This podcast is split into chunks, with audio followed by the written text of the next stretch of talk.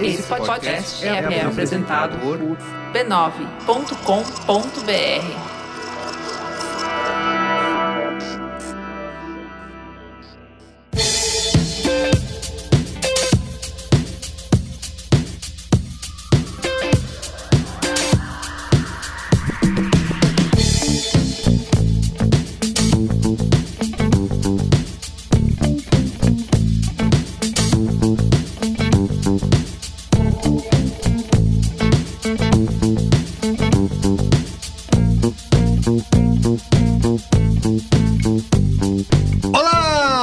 Carlos esse é o Braincast número 502.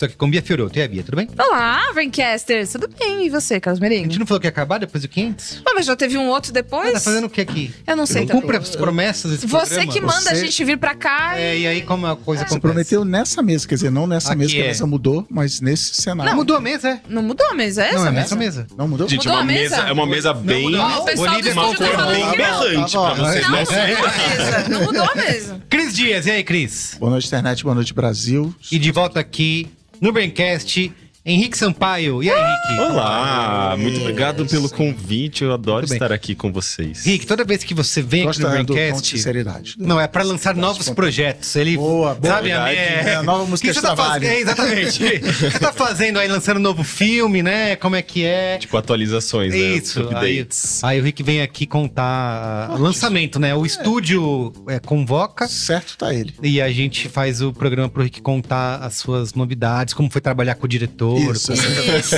Bastidores. É Isso aí, aquela bastidores. coisa que a gente fala no grupo, besta, é a gente que não faz. Isso. Isso, exatamente. Muito bem, ó, estamos aqui para falar do nascimento da internet no Brasil, que temos Rick Sampaio aqui, o nosso especialista, estudou longamente, Investigou a fundo. a fundo. É, nos últimos um ano e meio, né? O possível nos últimos um ano e meio. Tenho certeza que tem pessoas muito mais especialistas. Muito mais do que nós aqui. Nós É, nem- sim. Mas, No podcast mas é vamos assim lá. que funciona. Isso, Podcast é assim. isso aí. Por quê? Tá saindo a segunda, já tá saindo não, já saiu a segunda temporada do Primeiro Contato. Pode fazer a piada. Eu, Ah. precisa, Vai. né? É o segundo contato? É. Ou é É a- uma piada que eu tô ouvindo É desde antes de produzir É essa isso, temporada. é. Mas eu tô aceitando. Aceita, é uma, uma é- piada. é uma Tivesse piada. pensado isso na primeira temporada. Muito bem, você pode ouvir já a segunda temporada do Primeiro Contato em primeirocontato.b9.com.br ou no seu aplicativo preferido de podcasts, procura aí. Quantos episódios já estão foram pro ar, Rick? Dois. Muito bem. A gente gravou aqui, antes de eu chamar o momento mais antes, quero relembrar que a gente gravou o Braincast 416. Foi pro ar no dia 22 de julho de 2021, que se chamava assim, Primeiro Contato, como o computador pessoal entrou em nossas vidas, né? Onde a gente justamente aproveitou aí a deixa da primeira temporada do Primeiro Contato. Se você não ouviu, vai lá, escute tudo, pra falar como que a gente botou o computador dentro de casa. É verdade. Como mudou. Foi um episódio bem cringe, dá pra dizer. assim. Bem né? cringe. Porque hoje era vamos- a gente lembrando lá, ah, no meu tempo, No meu colocava tempo um era assim, disquete. isso, Exatamente. E hoje é, prometemos repetir. Exatamente. Vamos é, é, repetir a nostalgia Isso, do primeiro programa. Então, agora, assim como é a segunda temporada do primeiro contato, a primeira foi quando a gente levou o computador para dentro de casa e agora quando a gente plugou a internet, né? Botou o fiozinho lá no modem, fez o barulhinho. Faz o barulhinho aí, Cris. Olha, o da Bia foi bom, hein? Da O Bia da Bia foi perfeito. Melhor. Esse tic, E pelo barulhinho você já sabia se ia conectar bem ou não, né? Então, na virada do parão, não, não, é quando você, ô, foi, vamos, né? É isso. Ai, meu Deus. E quando, não, rapidinho, Ah.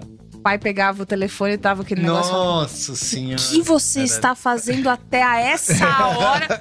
Já desconectei, já desconectei. Não, e pior é quando faziam isso no meio do download, né? Você tava Isso, baixando a isso. música nova da Madonna Não, lá, mas- duas horas depois, finalzinho alguém tira, pegava Baixando um o telefone. Tá baixando JPEG Ray de of 43 KB e caía. É, falando, a "Não, imagem é que, que começar em, em novo." quadrantes, né? Descendo assim. É isso. Muito bem, vamos contar essas histórias e muitas outras? Muitas outras. Mas antes, Mas antes. ó, siga arroba BrincastPod nas redes sociais, Siga. tá bom? É. Instagram, TikTok, Quai, Twitter. É muito engraçado que a gente tá no Quai. Tá no né? Quai, tá no Quai. Quai, gente. Tá Eu nem no Quai. lembrava É da tudo, é tudo. Estamos em todo lugar. Se Não sair... é patrocinador, não, né? Não, não. Ai, já Ou, pensou? mas se o Quai quiser, liga aí. que Mas ninguém, ninguém é contra. Ah, Estamos em todas, segue a gente, lá tem, além de você não perder, né, as novidades, Exato. você tem qual é a boa, tudo lá arrumadinho no Instagram pra Pra você não perder as dicas. para de. Qual foi? Qual é a boa? Nunca É. vai parar. Nunca vai Não, parar. não, mas deixa eu falar, acho É. que depois do Instagram deu uma, deu uma diminuída. Eu senti que diminuiu, É. mas nunca vai parar. E as pessoas também nunca vão parar de perguntar pra Ana o que foi que eu falei e, o- e perguntar pra mim o que foi que a Ana falou. Isso aí, mas, Mas, tá é- lá. mas aí também não tem e graça, além né? disso, É tem os Brain Corts, que são os melhores momentos, ou não, né? A gente que escolhe os São os momentos, melhores. pode não São ser os melhores. São momentos. são, me- Com não, certeza. melhores. Com certeza são momentos. São momentos. Levanta o astral, o pessoal tá vendo. Então, por favor. quem segue a gente... Ah, tem YouTube Shorts também. Também. Tá? Até um minuto. E Só tem- pro Shorts tem que ser até um minuto, É porque horrível. todo o resto é mais. Sim, mas tem. Shorts- Agora, esse episódio, se você que tá ouvindo, quer ver, fala assim: não, tá faltando alguma coisa. Quero o quê? Imagens. Você quer pôr na sua TV? Isso. É isso aí, eu, Espelhar na TV. eu tenho visto isso. O Cris muito bem lembrado, porque senão eu ia esquecer completamente que a gente tá aqui, tem vídeo, eu tô contando pra câmera, e eu esqueço. São tantos anos gravando áudio que eu esqueço que tem vídeo. Que é, você pode assistir a gente. youtube.com.br B9 vai estar lá todos os episódios do Braincast. Quando a gente grava em vídeo, tem vídeo. Quando não tem vídeo, não tem vídeo. Quando a gente não grava em vídeo, quer dizer, quando tá remotinho, né? Mas ainda assim tem Ah, uns sai, você cortes viu em essa vídeo. semana? Das pessoas Não, em não só casa, cortes, essa- parecendo que tá no Globo News, sabe? Dando entrevista com fone. Esse último saiu o mesmo remoto em vídeo lá com os quadradinhos das pessoas. Olha aí. É isso. Agora é, Pra é o ano você. do videocast no Brasil. A gente que inaugurou. A gente inaugurou. O Começamos pessoal agora. tava com a tendência, mas a gente que se fez explodir. Exatamente. assim, Validou, né? validou. Então você segue a gente lá, você pode assistir, comentar. E o que eu ia dizer é que tem rolado isso. A pessoa botou lá o Braincast na TV, aí tira é, foto com as pernas pra cima, É. ou sei lá, arrumando Gente, a casa. tem que cobrar por foto de pé na internet, hein? Não dê Isso aí, bobeira. isso não posso de graça. Então, todas essas redes você pode acompanhar a gente. É isso. É Siga. isso. E também, torne-se assinante, né, do Braincast. Sim. Lá onde? A URL é a isso seguinte. b9.com.br barra cine. Você assina o Braincast, além de fazer parte da nossa Braincasteria Gourmet, que é o nosso grupo fechado no Telegram. Quando o Telegram tá no ar, quando não tá, a culpa não é nossa. A gente tem que ver. É, Isso. vai viver a vida lá fora. Vai viver a vida, mas agora está nesse momento está ativo, está no ar. E você também recebe conteúdo, o Braincast secreto. Que a gente não grava faz tempo, é verdade. É verdade. Mas vamos gravar amanhã, certo? Vamos Bia? gravar amanhã, acabei de descobrir. e também tem a parte de. é, toda vez que eu venho gravar, a gente faz um conteúdinho extra. Hoje eu gravei um vídeo mostrando o estúdio. Olha aí. E tá que eu cheguei, grupo, tá cheguei mais cedo, né? Fiquei ali, postei foto, postei a parede do Kobe Bryant que tem aqui. A Bia valoriza a Brancasteria. É isso que eu faço. E muito foi. É sempre legal, é sempre divertido. E a gente conversa. Chega, chegou gente nova esses últimos tempos que eu tava falando hoje. A gente já falou antes, mas é sempre bom é, reforçar que a Brancasteria, de forma orgânica, né? Um grupão E- de amigos. É um grupão de amigos lá. Eles criaram um método que toda vez que entra alguém. Isso. Tem, ó, parece um robô, mas não é, é uma pessoa de verdade. Manda uma- um questionário pra pessoa que entrou, responda aqui o censo da brinquesteria com várias perguntas. Então ela Perguntas- se auto-organiza maravilhosamente. Perguntas que nem o IBGE imaginou um dia se quer fazer, a gente faz lá na brinquesteria. Muito bem. E um asterisco embaixo, não nos responsabilizamos por Nada, quaisquer informações nada. cedidas. Se o Xandão tirar do ar a brinquesteria. Não. Só o nome que é um pouco difícil, né? Brinquesteria? Brincasteria, gente. Ué, Que isso, tapioqueria, brigadeiria, Padaria, Boleria, boleria, doceria, boleria. Porra, boleria eu já vi umas três. paleteria. É, Mas todos brinquesteria. esses são bem mais Iogurteria. fáceis. Brain, é, é brain ou é brain? Sorvete. Braincasteria. Tá. De Braincast. Sorveteria. A pessoa já vai escrever Braincast. Ele Quando, ia no quando, final. sabe É que já mi- mistura um termo em português com inglês, Mas, mas, é, eu en- essa, tá, essa dá é pra pegar, maravilha. dá pra pegar. Quando a gente criou a brinquesteria, tava na moda das paleterias. É. Nossa, faz Aí- tempo então, hein? Faz. Faz. E qual, que, qual que, que nome a gente vai dar? 2017. Brinquesteria gourmet. Que é gourmet ainda, não é só qualquer uma. É gourmet, Van Gogh, é Personalité, isso. Personalité. orgânica, Tem, vegana. tem aquelas Ela é. luzinhas. é, De pequeno produtor. aquelas luzinhas gourmet também, de padaria chique na, free. Não tem lá, mas as pessoas podem imaginar. Podem Todas as vezes imaginar. que Na elas... sua, na sua É. mente, tem É tudo. isso. Muito bem. Vamos pra pauta? Vamos? Vamos pra pauta, senão vai começar o comentário. É, José- Ah, não começa o programa, Ai, 30 gente, minutos de papo. Tem um Obrigado, botãozinho Cris. no seu agregador que é Era justamente avança 10 isso que eu ia falar. segundos. 20 minutos de papo É, furado. vai Dá um começa. choque nos participantes. assim. Pô, aí, Vamos, vamos, vamos, se vamos mais. você, o superchat, 500 reais. Aí você você, tem, você tem Isso, aí direito. pode, aí pode. Se não pagar, não. Choque numérico. Muito bem, pauta.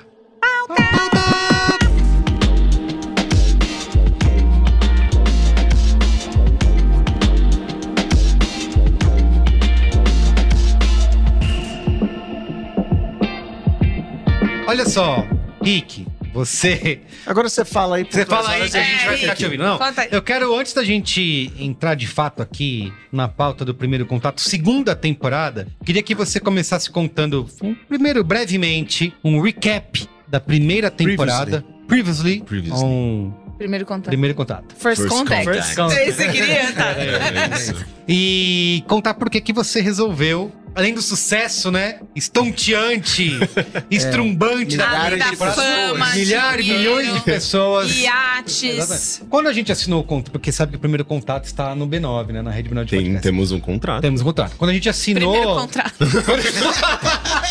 Perfeito. Tava óbvio. Eu não sei nem porque vocês riram. Podcast jurídico. Quando a gente né? assinou o primeiro contrato, tava lá que a gente era dono do pai que em caso de segunda temporada, nós tínhamos a preferência. Isso. Então é assim que tá agora. E nós somos Exatamente. direitos da propriedade intelectual. Se for o novo Harry Potter, a gente vai explorar o Rick. Mas você foi usar justo Harry Potter como, como coisa. É, pega Para meio a mal. nova franquia de Nova sucesso. franquia, É a gente vai botar o Rick fantasiado no nosso parque de diversões. É, as pessoas vão fazer cosplay do Rick. Totalmente. É isso, elas vão andar com Cosplay de um PC. Deu um vestido com PC, assim, dos anos 90. Não, CD da. Bjork na mão.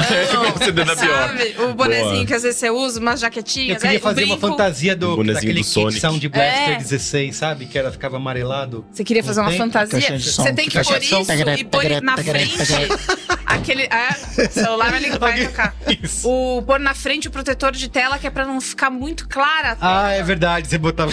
Que era que é a pior coisa que já aconteceu comigo, né? Você fica mexendo injuriado no computador porque minha mãe não deixava a Aquele gente treco. tirar. Ah, porque faz mal pra Faz mal Faz pra mal pras vistas, Lógico, né? Né, Na época não tinha aquele, aquele óculos com aquele filtro azul. Não, ah, E capinha de monitor, vocês tinham? Que era um. Era pra não tamanho pegar de... poeira, né? Do tamanho Não, do de carro. tudo, né? Do monitor, do teclado, teclado. Do- até eu acho que até mouse entrava Ah, não, nessa. para, galera. A era só primeira um vez Não, que eu mexi no computador. Quem, quem teve um computador na minha casa foi meu irmão, né? Primeiro. E aí e ele dava. O irmão mais velho, né? Meu irmão mais velho. Você ficava, pô, porque ele tem. Não, é porque era da casa, não Ah, tinha tá. uma coisa do computador, mas ficava no quarto dele porque era mais dele. E aí eu lembro que a primeira vez que eu tava mexendo no computador, eu acho que foi a minha mãe que ela falou: E aí, Bia Gates?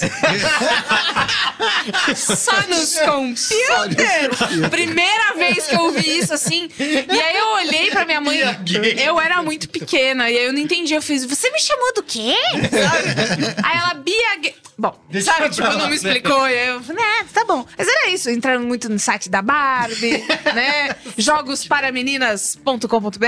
Aqueles sites todos rosas. Fazia, olha, todos os joguinhos de flash, joguei com tudo amarelado, tudo não sei o quê. Ou seja, aí- foi em anos 2000 já. Isso já foi, já foi anos 2000. Eu sou, pa- para o ouvinte incauto, sou de 94. Então, a gente já tá pensando aí que eu já tinha, já era 2001, 2002 quando eu fazia isso. E a uni- o único pedido do meu irmão, ele olhava pra mim e ele falava: "Só não pode baixar nada, tá? Porque você nunca sabe o que, que pode, pode- vir com Lógico. Ah, era questão do vírus. Uau! Cara, eu achava, eu, eu, eu, eu navegava, eu era uma internauta, né? Ficava ali navegando na web, eu ficava sempre nervosa porque eu não sabia direito o que, que era baixar. Porque ele só falou isso pra mim sem me explicar o que, que significava baixar alguma coisa. Então, às vezes eu Aí clicava, as coisas tipo, no chão, você fala, não, Não, não, pode abaixar. Você hoje não- tá, tá humorista, hein? Você não tinha um McPhee instalado? Não sei, eu não sei, tem que perguntar pra ele. Mas o que, o que, o que eu lembro de Trial, sentir né? é tipo Lógico. assim. É, vou clicar lá no, no site da Barbie pra clicar no joguinho. Aí abri o joguinho e a minha mãe também tinha esse negócio. Ela falava: Isso aí, você baixou? baixou? E aí eu não sei, eu não sei, eu tava me divertindo e agora tá todo mundo chateado.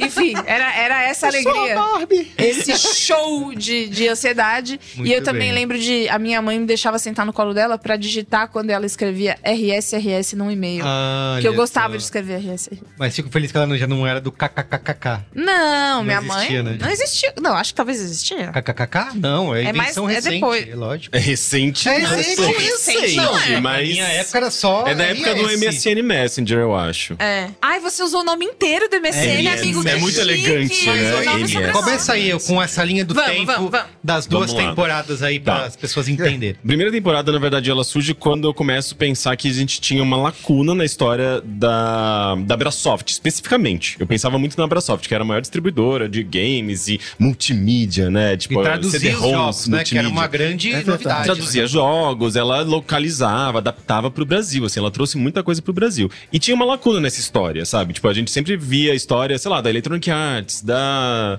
sabe, das empresas americanas, inglesas, japonesas, mas e a nossa história? Ok que a gente não é um grande produtor e fabricante, né, de tecnologia, tudo mais, mas a gente tinha a nossa história, mesmo enquanto consumidor. Então eu comecei a pesquisar partindo daí. É, e isso começou a abrir ali um leque de, sabe, tipo, de outras coisas que iam puxando essa história, né? Então, a história dos computadores no Brasil, como que chega, e, e- e- e o fato de que a gente teve computadores fabricados no Brasil. Então, isso faz parte dessa história. Então, começo a pesquisar tudo isso, né? Assim, essa indústria que surge num contexto de crise, num contexto ah, de reserva de mercado. Então, era uma, uma economia fechada, tudo meio que pensado para se produzir aqui no Brasil mesmo, para valorizar a produção nacional. Só que isso no meio de uma crise econômica terrível, de crises políticas, sabe? É, eventualmente Collor vai lá e abre esse mercado, e, e- então a gente deixa de ter uma, uma indústria nacional e começa a ter todo um, um mercado de fora que, aliás, as empresas de fora começam a invadir o nosso mercado, né? Então,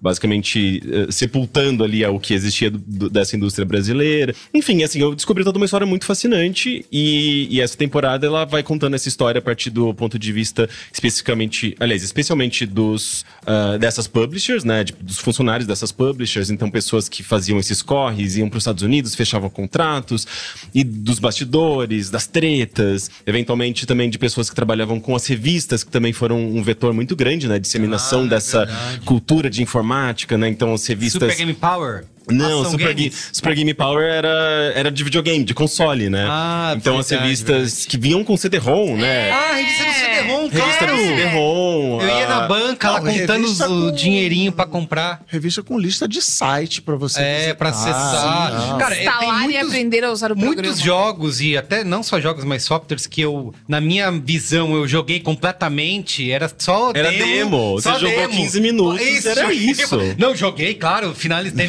Nossa, no final, chorei muito. Chorei. Não?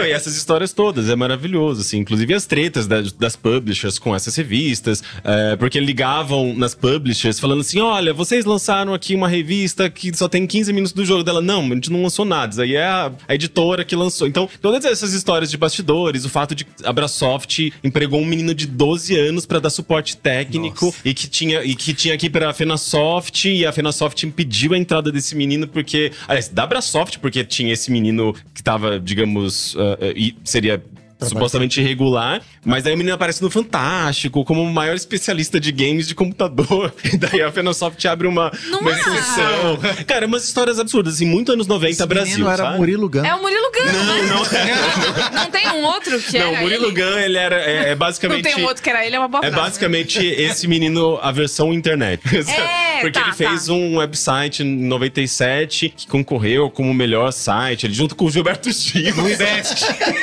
E não, e o site. né? Mas é minha homepage. Cria meu tipo website, isso. né? Não, e o site era assim, né, ele mostrando o site lá na, pras, pras reportagens, né? Olha esse menino, um, tá, Não, tá amigo, concorrendo. esse com menino é outro cara. Não, é o Murilo Gun.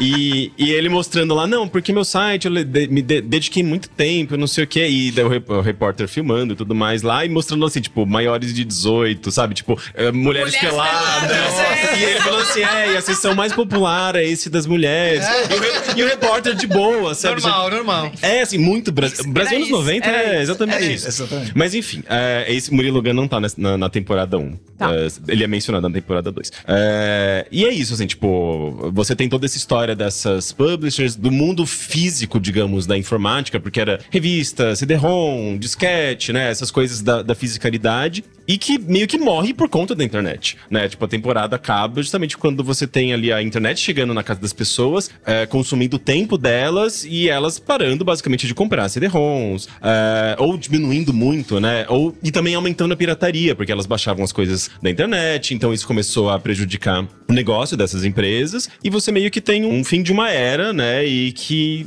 basicamente tem a internet como esse, esse ponto de virada. Mas, Rick, isso leva alguns anos, né, depois, porque eu lembro que, por mais que tivesse internet já, primeiro que era um acesso bastante precário, né? Você conseguir velocidade, baixar qualquer coisa, era uma coisa, era algo complicado. Eu lembro da primeira vez que eu é, eu tinha um computador, né? Como eu contei na- no primeiro episódio sobre o primeiro contato da primeira temporada, que foi o Braincast 416.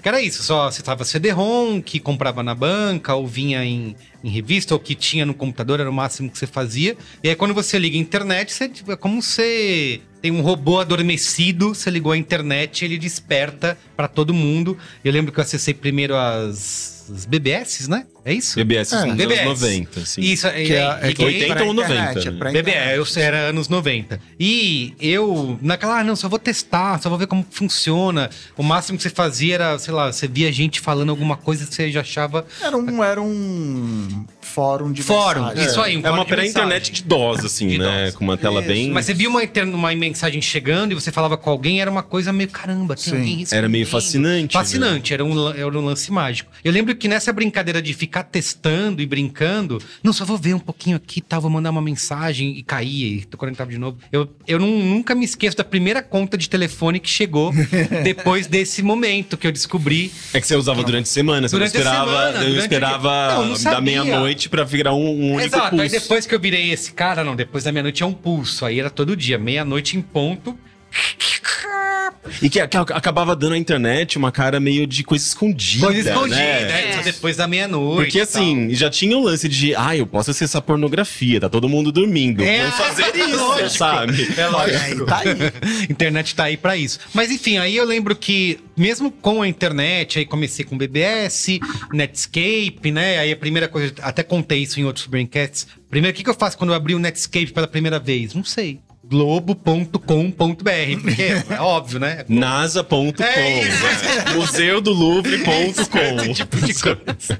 Mas eu lembro que mesmo com já a internet em casa, eu ainda passei muito tempo na, na- como você falou, na fisicalidade, né? Ah, vou comprar um CD, eu vou comprar um jogo, porque baixar coisas, né? Não é que nem hoje, né? Você baixa trocentos gigas é, em questão de minutos. Não, é impossível baixar um jogo que, sei lá, tinha 200 mega, Um 180 jogo, uma mega. imagem, um, Uma imagem. um- um- ah, nada, né? É, então isso é um processo que levou alguns anos, né? O- Foi, foi mais rápido do que Sim. tá na minha cabeça. Mas ao mesmo tempo, é, não, levou um bom tempo, né? É, mas ao mesmo tempo, você também tinha toda uma, uma questão da, da pirataria que foi facilitada por conta da internet e que acabou quebrando essas empresas, né? E ao mesmo tempo também, a gente tá falando de 2000, né? 2001 ali, as empresas de fora chegando no Brasil, então a Electronic Arts vinha pro Brasil, a Ubisoft se instalou no Brasil em 98, e essas empresas começaram a falar, gente, eu resolvo aqui a minha distribuição sozinho, beijos. Então a Abrasoft, outras empresas, mesmo essas a- Ah, as publishers, sim. né, aliás, as, as editoras de revistas, elas acabam Que eram sendo- representantes sendo dessas empresas. Eram representantes dessas empresas. Então elas acabam perdendo o mercado totalmente e meio que deixam de existir, sabe? Então, por isso que a história meio que encerra aí, por essa questão da pirataria, que é impulsionada pela internet, e pela chegada dessas empresas, que é basicamente também o que acontece no começo dos anos 90, quando o Brasil abre esse mercado, e você tinha lá toda a produção de computadores aqui no Brasil, por exemplo, da Itautec, né? Ah, Que é a pro- produ- Eu fui numa, numa excursão escolar à Itautec. Olha só, Pra e ver é fabricante que de computadores um brasileiros. E computador. É, é não, uma loucura. Você tinha todo um, sabe, um cenário de, de indústria nacional de computadores. E daí, quando chegam as empresas de fora, Microsoft, IBM, HP, não sei o quê, matou. Não tem, não tem condições. A gente não tinha condições de manter a nossa indústria muito incipiente, sabe, dando os pri- primeiros passos, concorrendo com quem já tava lá na frente, né? Por isso que a reserva de mercado existiu e tentou contornar isso. Uma coisa mais ou menos parecida acontece justamente com a, com a Brasoft e essas, essas outras empresas, que não tinham condições, né, de, de competir com a Electronic Arts, que era justamente a origem do negócio delas, né? Mas é engraçado Enfim. que a história da CD Projekt Red lá da Polônia é, é bem parecida com a da É, Brasoft. É bem parecido. Ah, temos que traduzir, quanta pirataria não sei o que lá. Mas talvez por perfil de liderança, quando aconteceu exatamente a mesma coisa lá, eles falaram, então vamos fazer nossos próprios jogos. Demorou, sei lá, décadas até que tá aí Witcher e, e, acho que Cyberpunk, esse grande sucesso. Mas enfim, é... E a Injustiçado. Brasoft- E a Abrasoft, não, então vou, vou fechar, porque aí tudo bem, Brasil. Mas eles tentaram, a Brasoft tal. tentou fazer jogo brasileiro. Jogo Ah, é? do Big Brother, jogo do No Limite, jogo do Sandy Júnior, jogo. Todas as Jogo licenças do da Sandy Globo. Júnior. Do- dois ou três jogos eles fizeram do Sandy Nossa, Júnior. você tirou do arquivo que tava empoeirado aqui, jogo do Sandy Júnior. Teve até o jogo da novela dos vampiros lá, Beijo, Beijo do, do Va- Vampiro, Mas, mas chamava Vampiromania o nome do jogo. Vampiromania era o nome do. Coincidentemente, Rick, no bilheteria da semana passada, eu contei que eu estou reassistindo Beijo do Vampiro no Globoplay. Ah, mas eu acho que é inferior a Vamp, não é? É, é, do mesmo autor, do Antônio Calmon, mas é tipo assim, ah, Vamp, mas agora tem computador. É isso. Parece, tipo, nível mutantes da Record, né? Então, é melhor do que nível mutantes, porque eles não, eles não são muito afeitos a ficar usando é, Efeitos o tempo inteiro. Mas o que me lembrou dessa história é: Vampiromania era o site que o Zeca. Que é o Kaique Brito, acessava porque ele era aficionado por vampiros e aí ele queria saber tudo sobre vampiros. Tá explicado o acessava... nome, eu nunca soube. É, você, olha, você explicou pra mim o nome de um jogo brasileiro. E na época, esse site existiu, ele era lá do ambienteglobo.com, né, Pra você entrar. E é muito, é muito bom porque o computador na novela, ele funciona de um jeito que ele não, sabe tipo FBI de série? Então, o computador da novela, ele não funciona de um jeito normal. Então, tem um certo momento em que o Zeca tá começando a desconfiar de que ele pode ser um menino vampiro. E aí, menino vampiro é o termo Por correto não, né? utilizado na, na, na novela. Carreira de Kaique Brito. É Porque isso. aí Talvez eu não ouve- seja isso que eu que dizem É. que eu sou. Ele ouve o, o. O pai dele está fazendo negócios com um cara chamado não sei o quê, Pivomar. E aí ele fica encafifado, Pivomar. E aí ele entra no vampiromania.com.br e ele bota na busca Pivomar. E aí aparece uma animação assim, Pivomar, em, é, uma- em letras brancas num fundo preto. Aí tudo se embaralha, as letras ficam pontiagudas, desce uma animação de, de, de sangue, assim, sabe? E aí aparece, tudo se embaralha, aparece vampiro. E aí descendo sangue. Era um, era um anagrama. É!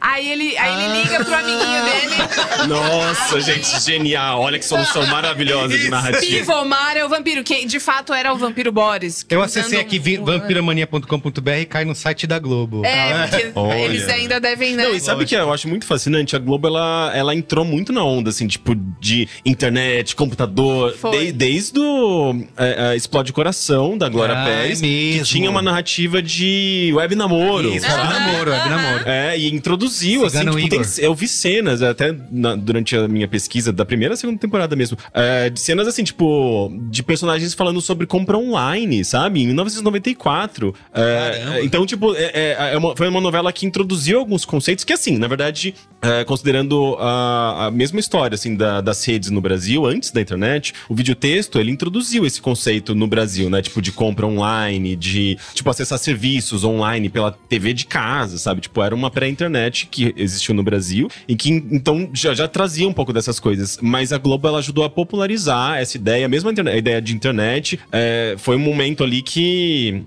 É... uma coisa que você usa em casa, né? É, Porque chega, o- chega na casa das pessoas, É, o né? computador não é só do trabalho, lugares onde grandes computadores, Ah, né? sim. Não é à toa Você que. usa em casa. no- a partir de 95 é um momento ali de virada, assim, da, da- o computador é, se torna um item obrigatório. Então todo mundo queria botar um computador, computador dentro de casa. É aquela coisa, é um. é- na minha pesquisa é muito engraçado, que eu faço uma timeline, assim, de todos os acontecimentos, vou colocando. Como é, que você faz, Rick? O processo Miro. você põe. Ah, O Miro é O maravilhoso. Rick já compartilhou essas imagens e falou: Cara, olha isso. Aquelas imagens. Tudo de planeja- post-it do Miro, planejamento, É, tipo assim, isso. ó. Vermelhas. É uma loucura. É isso, essa- faz o mapa, né? Bem com de- de- Jornalista, É, amore! É muito Aquela- profissional isso aí. É uma coisa meio. tem- eu acho que tem até um meme de um cara meio doido, assim, explicando É do- do- de é uma do- série, não é? Do The Office. It's always, it's always sunny in Philadelphia. É, exato. É meio isso. E daí, tipo, o ano de 95, assim, é o ano que mais tá entuchado de coisas. Porque, assim, lançamento da internet, daí a Globo, sabe, saindo, saindo um monte de coisa na Globo sobre computador. Em 98, é, Malhação vira, tipo, malhação.com, assim, tipo, o nome da novela é, é, tipo, a- eles fizeram uma versão é, online, assim, e era ao vivo, porque daí, tipo, tinha um momento do- da novela em que eles iam entrar no chat pra conversar com os, os telespectadores, Caramba. no caso, internautas, né? e Lógico, assim, sempre. a Globo, ela investiu muito nessa coisa de tecnologia, né, de, de, de entrar, de querer falar essa linguagem, se modernizar. Jovem, tempo, né? Jovem, o né? bar do, da Malhação era os gigabytes. Gigabyte, é verdade. Ao mesmo tempo, perdeu o bonde de, de conteúdo online, né? De tipo, o que hoje é G1, G-Show e tal. Assim, chegou atrasadíssimo. Inclusive, a onda UOL, BOL, Nossa, perdeu. bom. Não, aí tinha o Globo Esporte, era a grande divisão de, de conteúdo online da Globo, que começou lá, sei lá, Copa de 98, mas demorou por problemas internos. Pra engrenar, por, por né? feudos na Globo e tal. Era tudo muito dividido. Mas no, no- no entretenimento era isso. Era, não, tá aqui, histórias, Internet tá aí. E o amigo internauta do futebol. E, e a Mas, As receitas da Ana Maria Braga iam pro site, que eu lembro que essa, essa coisa da, do, do computador da casa, né? Eu vi a minha mãe entrando no site pra ver qual foi a receita e resumo de novela. Tinha Resumo de novela. Mas vi que você chega nessa segunda temporada pra explicar o nascimento da internet ainda no período da ditadura, né? Sim. Cara, eu Cabeludo, tá? o, É, meme, o meme do Leonardo DiCaprio apontando pra tela, quando eu vi o trailer, que ele começa assim: era uma empresa estatal que inventou a internet. Eu disse, Projeto Ciranda! É isso, isso. Que segundo o meu assessor pessoal, Iago Vinícius,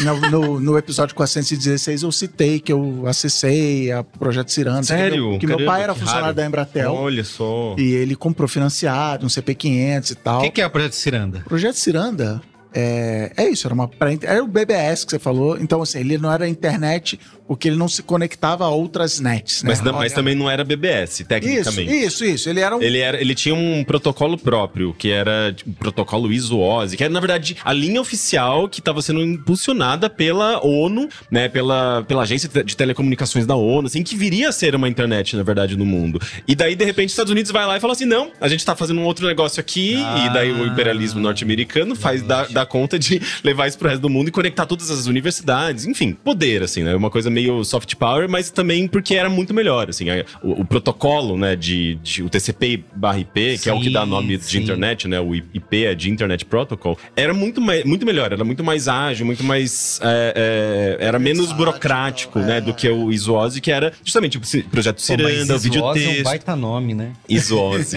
E é muito bom. Mas era- a experiência de uso era essa que você descreveu do BBS. Era um- uma, uma grande caixa postal e aí você tinha lugares para você ver, as- encontrar outras pessoas, meio Mirk, assim, canais do Mirk. Ah, sei lá, livros, sei lá, Sim, futebol. sim. E você ficava trocando mensagens. Só que ao contrário do, do- da época de vocês, é, vocês jovens, É. não era 56 kbps, né? É, kbps, de, o K de mil era 300. A unidade 300.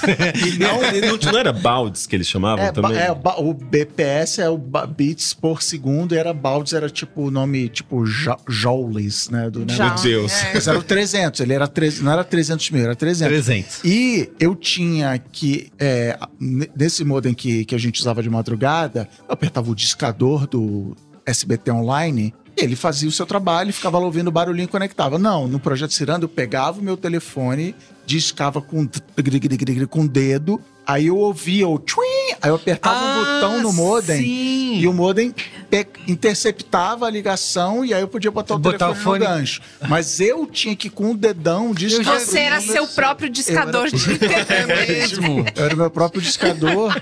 E fechava a conexão. Discador humano de É, internet. exatamente. E aí a gente usava durante o dia, e acho que dava pra baixar coisa e tal, mas. Mas acho era- que foi assim a primeira vez que eu acessei BBS, era nesse estilo Sim, aí, pode né? Ser, pode ser. Que era você discar no telefone, não precisa ser disco, né? E aí, quando você escutar o barulho, você coisa e ele. E eu lembro do, do modem, cara. Era um bagulho gigante, assim. Era um, sabe, uma sanduicheira mais magrinha, assim, mas era um gigante, gigante. Parece Um air fryer. Air fryer é mais fácil de comparar, as pessoas sabem como é. É, achatadinha, assim. Mas aqui. Então, de certa maneira, desde que eu uso computador, desde 1982, 83, ele já estava conectado em algum lugar, mas era isso, assim, era uma hora por semana, porque também não tinha muita coisa pra É, fazer. assim. exato, Mas o não que tem. explodiu minha cabeça A internet isso. tinha fim. É, né? Você isso. chegava ao fim das coisas. internet. Não, é isso mesmo. Quem sabe já li todas tem as mensagens internet. do fórum. É. Acabou, tchau, tchau. vambora. Mas o que já pirou a minha cabeça desde essa época era assim, cara, existem outras pessoas do outro lado. Eu vou mandar Isso. uma mensagem E alguém vai ver. pro mundo, pro Japão, né? E tal, É, no e- caso do Ciranda seria impossível, porque era só brasileiro. Isso, isso. Que aí foi a analogia Mas- que eu fiz com o BBS também. Não era a internet, porque era as, as redes interligadas, né? Mas É, era isso. Uma definição que eu acho muito boa que o Demi Guettico, que é um dos fundadores, um dos pais da internet, que ele, ele dá na- no segundo episódio, é que a Ciranda e videotexto era uma Uninet. Uninet, Porque assim, tipo, não, não tava interligado com outras redes. Era aquela rede, e por mais que estivesse no Brasil inteiro, não, não tinha como você interligar com outros países. Com universidades, com o que quer que fosse. Era, Exato. era aquilo ali. Não, mas o que eu acho interessante é que é, a- o Ciranda, por exemplo, era uma rede brasileira, sabe? Tipo, era uma, uma perspectiva brasileira de se criar uma internet, assim, tipo, uma pré-internet, que na, na época ninguém tinha esse nome, mas o conceito era esse. E era super utópico, assim. é, Mas peraí, não como- existia. é, não é que eles estavam imitando. Não existia a ideia de Exis- internet. Já existia o, o- a ARPANET nos Estados Unidos, que é dos Tá, anos tá, 60, tá, tá. né? Mas eu não sei o quanto eles se inspiram numa ARPANET. É, porque isso na- no primeiro episódio mesmo, que é o, o que eu já publiquei, eu entrevistei o, o arquiteto né, do projeto Ciranda e a Ana Rosa Bonilaro, que trabalhava com a parte de educação, é, de RH, tinha uma visão mais humanista, menos técnica, assim. E eles tinham uma ideia de criar uma rede que fosse eventualmente ocupada pela população brasileira para criar uma soberania popular e eventualmente a Embratel deixaria de, de ser a, a, a, a ge- a gestora, né? Tipo, seria uma coisa que seria implantada no Brasil. assim. Era, era super utópico. É. E era democrático. É isso que eu ia falar. É democracia no meio da ditadura militar, sabe? Porque isso foi, foi planejado a partir de 81 e pelo, pelo eh, vice-presidente da, da, da Embratel, que ele era um filósofo, Sérgio de Sampaio, que não é meu parente. É, e, e é muito curioso, assim, porque é, tem essas. Essa história tem essas contradições, sabe? Assim, tipo, é, era, é, é muito bonita, assim, ouvir, inclusive, a, a Ana Rosa Bonilari falando, porque você vê como eles não tinham a menor ideia, assim, de, de como. Eles tinham uma visão muito otimista do que, do que eles estavam construindo, e eles jamais conseguiriam imaginar, por exemplo, que o que eles estavam construindo de fato viria se tornar realidade, que é a internet. Só que, tipo, não da maneira como eles estavam planejando, sabe? Mas o legal é que, como era um projeto da Embratel, eles começaram com os funcionários. Uhum. Então, assim, o computador era financiado, que imag- não sei quanto era um computador na época, mas assim. Devia ser, caro, né? lógico. Então era financiado. E aí, quando você comprava, eles davam cursos de como usar o computador, isto é um disquete. E depois tinha um curso de programação. Então era, não era assim, se vira. Tinha uma preocupação de, não, galera, vamos lá. É assim que você usa, é assim que você conecta no projeto Ciranda, o que é o projeto Ciranda. Então tinha um acompanhamento, tinha uma utilidade para aquilo. É, uma empresa inteira que tava. Tinha ali departamentos de pessoas que estavam é, é, estudando, pensando em como introduzir isso para a população, e daí começando justamente com os funcionários, até como experimento, né? Isso, isso. Os filhos dos funcionários usavam, tinha joguinho que eles criavam aqui no Brasil, né? Tipo, no caso, acho que no Rio de Janeiro. é, ou mesmo pegavam os jogos de fora, só faziam aquela tradução, coisa que acontecia também com o resto dos, dos computadores e mesmo consoles, né? E lançavam, digamos, sem a autorização dos, dos criadores originais. Mas assim, tipo, eles distribuíam conteúdo. Tinha, eu acho muito engraçado que o Lavelli, que é o, o arquiteto desse sistema, que também dá entrevista no- no- nesse episódio, ele fala que prim- o primeiro conteúdo que ele jogou na rede foi uma ah, lista de batidas que ele tinha na casa dele lá. Ele falou, ah, vamos digitalizar isso aqui. e ele falava que, tipo, come- co- como que era? É, que sempre termina na Fênix, porque renasce e começa de novo. Oh! é muito. Não, o Lavelle é maravilhoso, assim, ele é tem um senso de humor incrível, um senhorzinho assim incrível. Inclusive, assim, a maneira como eu cheguei nele foi muito histórias de bastidores, assim. Porque eu, eu fui atrás de um gestor do projeto Ciranda, porque eu lia nas, nas, nas reportagens de acervo, e o cara me deu um ghosting, assim, depois de semanas tentando falar com ele. Daí eu falei, tá, com quem eu falo? Preciso falar com alguém que se envolveu muito com esse projeto. E daí eu, eu encontrei no Facebook um grupo de ex-funcionários da Embratel. Meu pai Daí- está nesse grupo. Ah, tá lá? Sério? Que Ele incrível. tem, ele tem um livro, eu vou te, eu vou te Olha dar uma, só. uma cópia do livro que é história, histórias dos funcionários indo botar central telefone. Porque, porque é assim, a Embratel, ao contrário da Telesp, Telesp, que ela não dava o telefone na linha de casa, ela era empresa federal, então assim, era isso. Eram esses grandes projetos, satélite, isso aqui, e, a- e- então a galera, cara, então vamos interconectar as casas, porque a, a ponta, literalmente a ponta, não era responsabilidade deles. Sim, pois Então é. Era isso. Então, e, e nesse grupo, prime- primeiro que quando eu cheguei assim, cada semana tinha anúncio de um velhinho que morreu, sabe? Tipo, era meio que um obituário, assim, porque, primeiro, tava na pandemia, muitas. Nossa, e é o tempo assim esgotando pra você falar com as pessoas. É, e assim, muitos idosos falecendo, porque eram pessoas que trabalharam na Embratel nos anos 60, 70, 80. Então eu fiquei meio, gente, eu- sabe, meu personagem pode. Sabe, tipo, morrer a qualquer momento.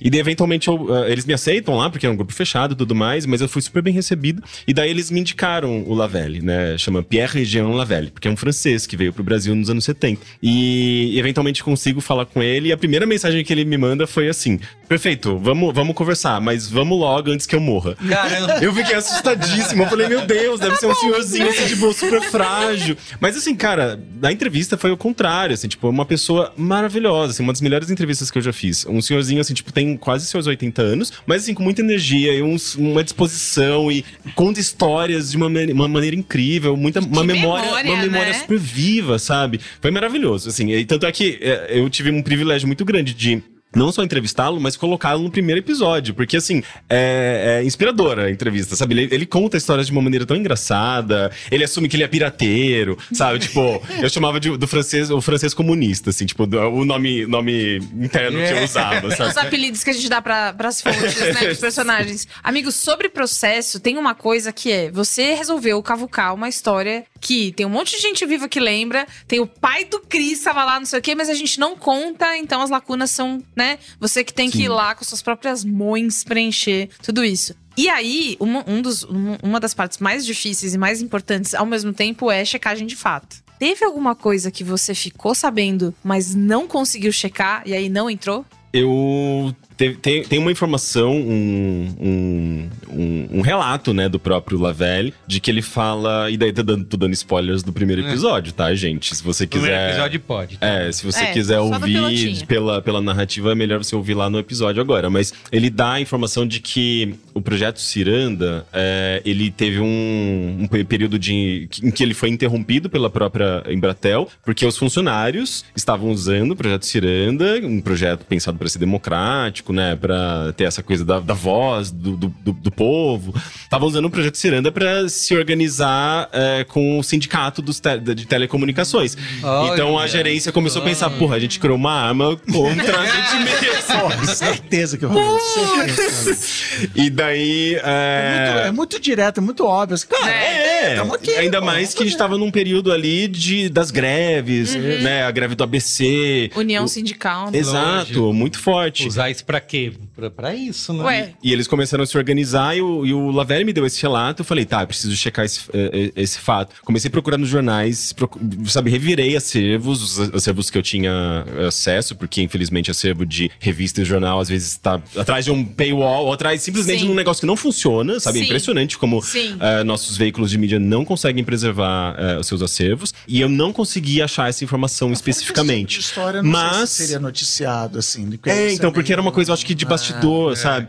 Mas aí eu conversei com a Ana Rosa Bonin Lauri, por exemplo, que é outra personagem desse episódio. Ela, assim, ela me dá uma confirmação, não 100%, mas ela fala, ah, isso rolou, sabe? Ela só, ela, só, ela só não fala assim, ah, foi interrompido por conta disso, mas isso rolou, sabe? Então, tipo, de um lado eu tive essa confirmação e depois lá no grupo dos ex-funcionários também tive mais algumas confirmaçõezinhas. então, assim, é, esse tipo de coisa eu acho importante também, sabe? Mas como é um trabalho muito é, a partir... Eu, eu tenho a essa base da pesquisa, mas muito do, do conteúdo do primeiro contato são histórias orais, são memórias, sabe? Então nem tudo eu consigo checar e isso também é uma dificuldade minha, sabe? Porque às vezes tem uma história muito boa e eu falo, fico, putz, será que eu corro esse risco, sabe? Tipo, de colocar essa memória dessa pessoa, mas vai que é só uma memória.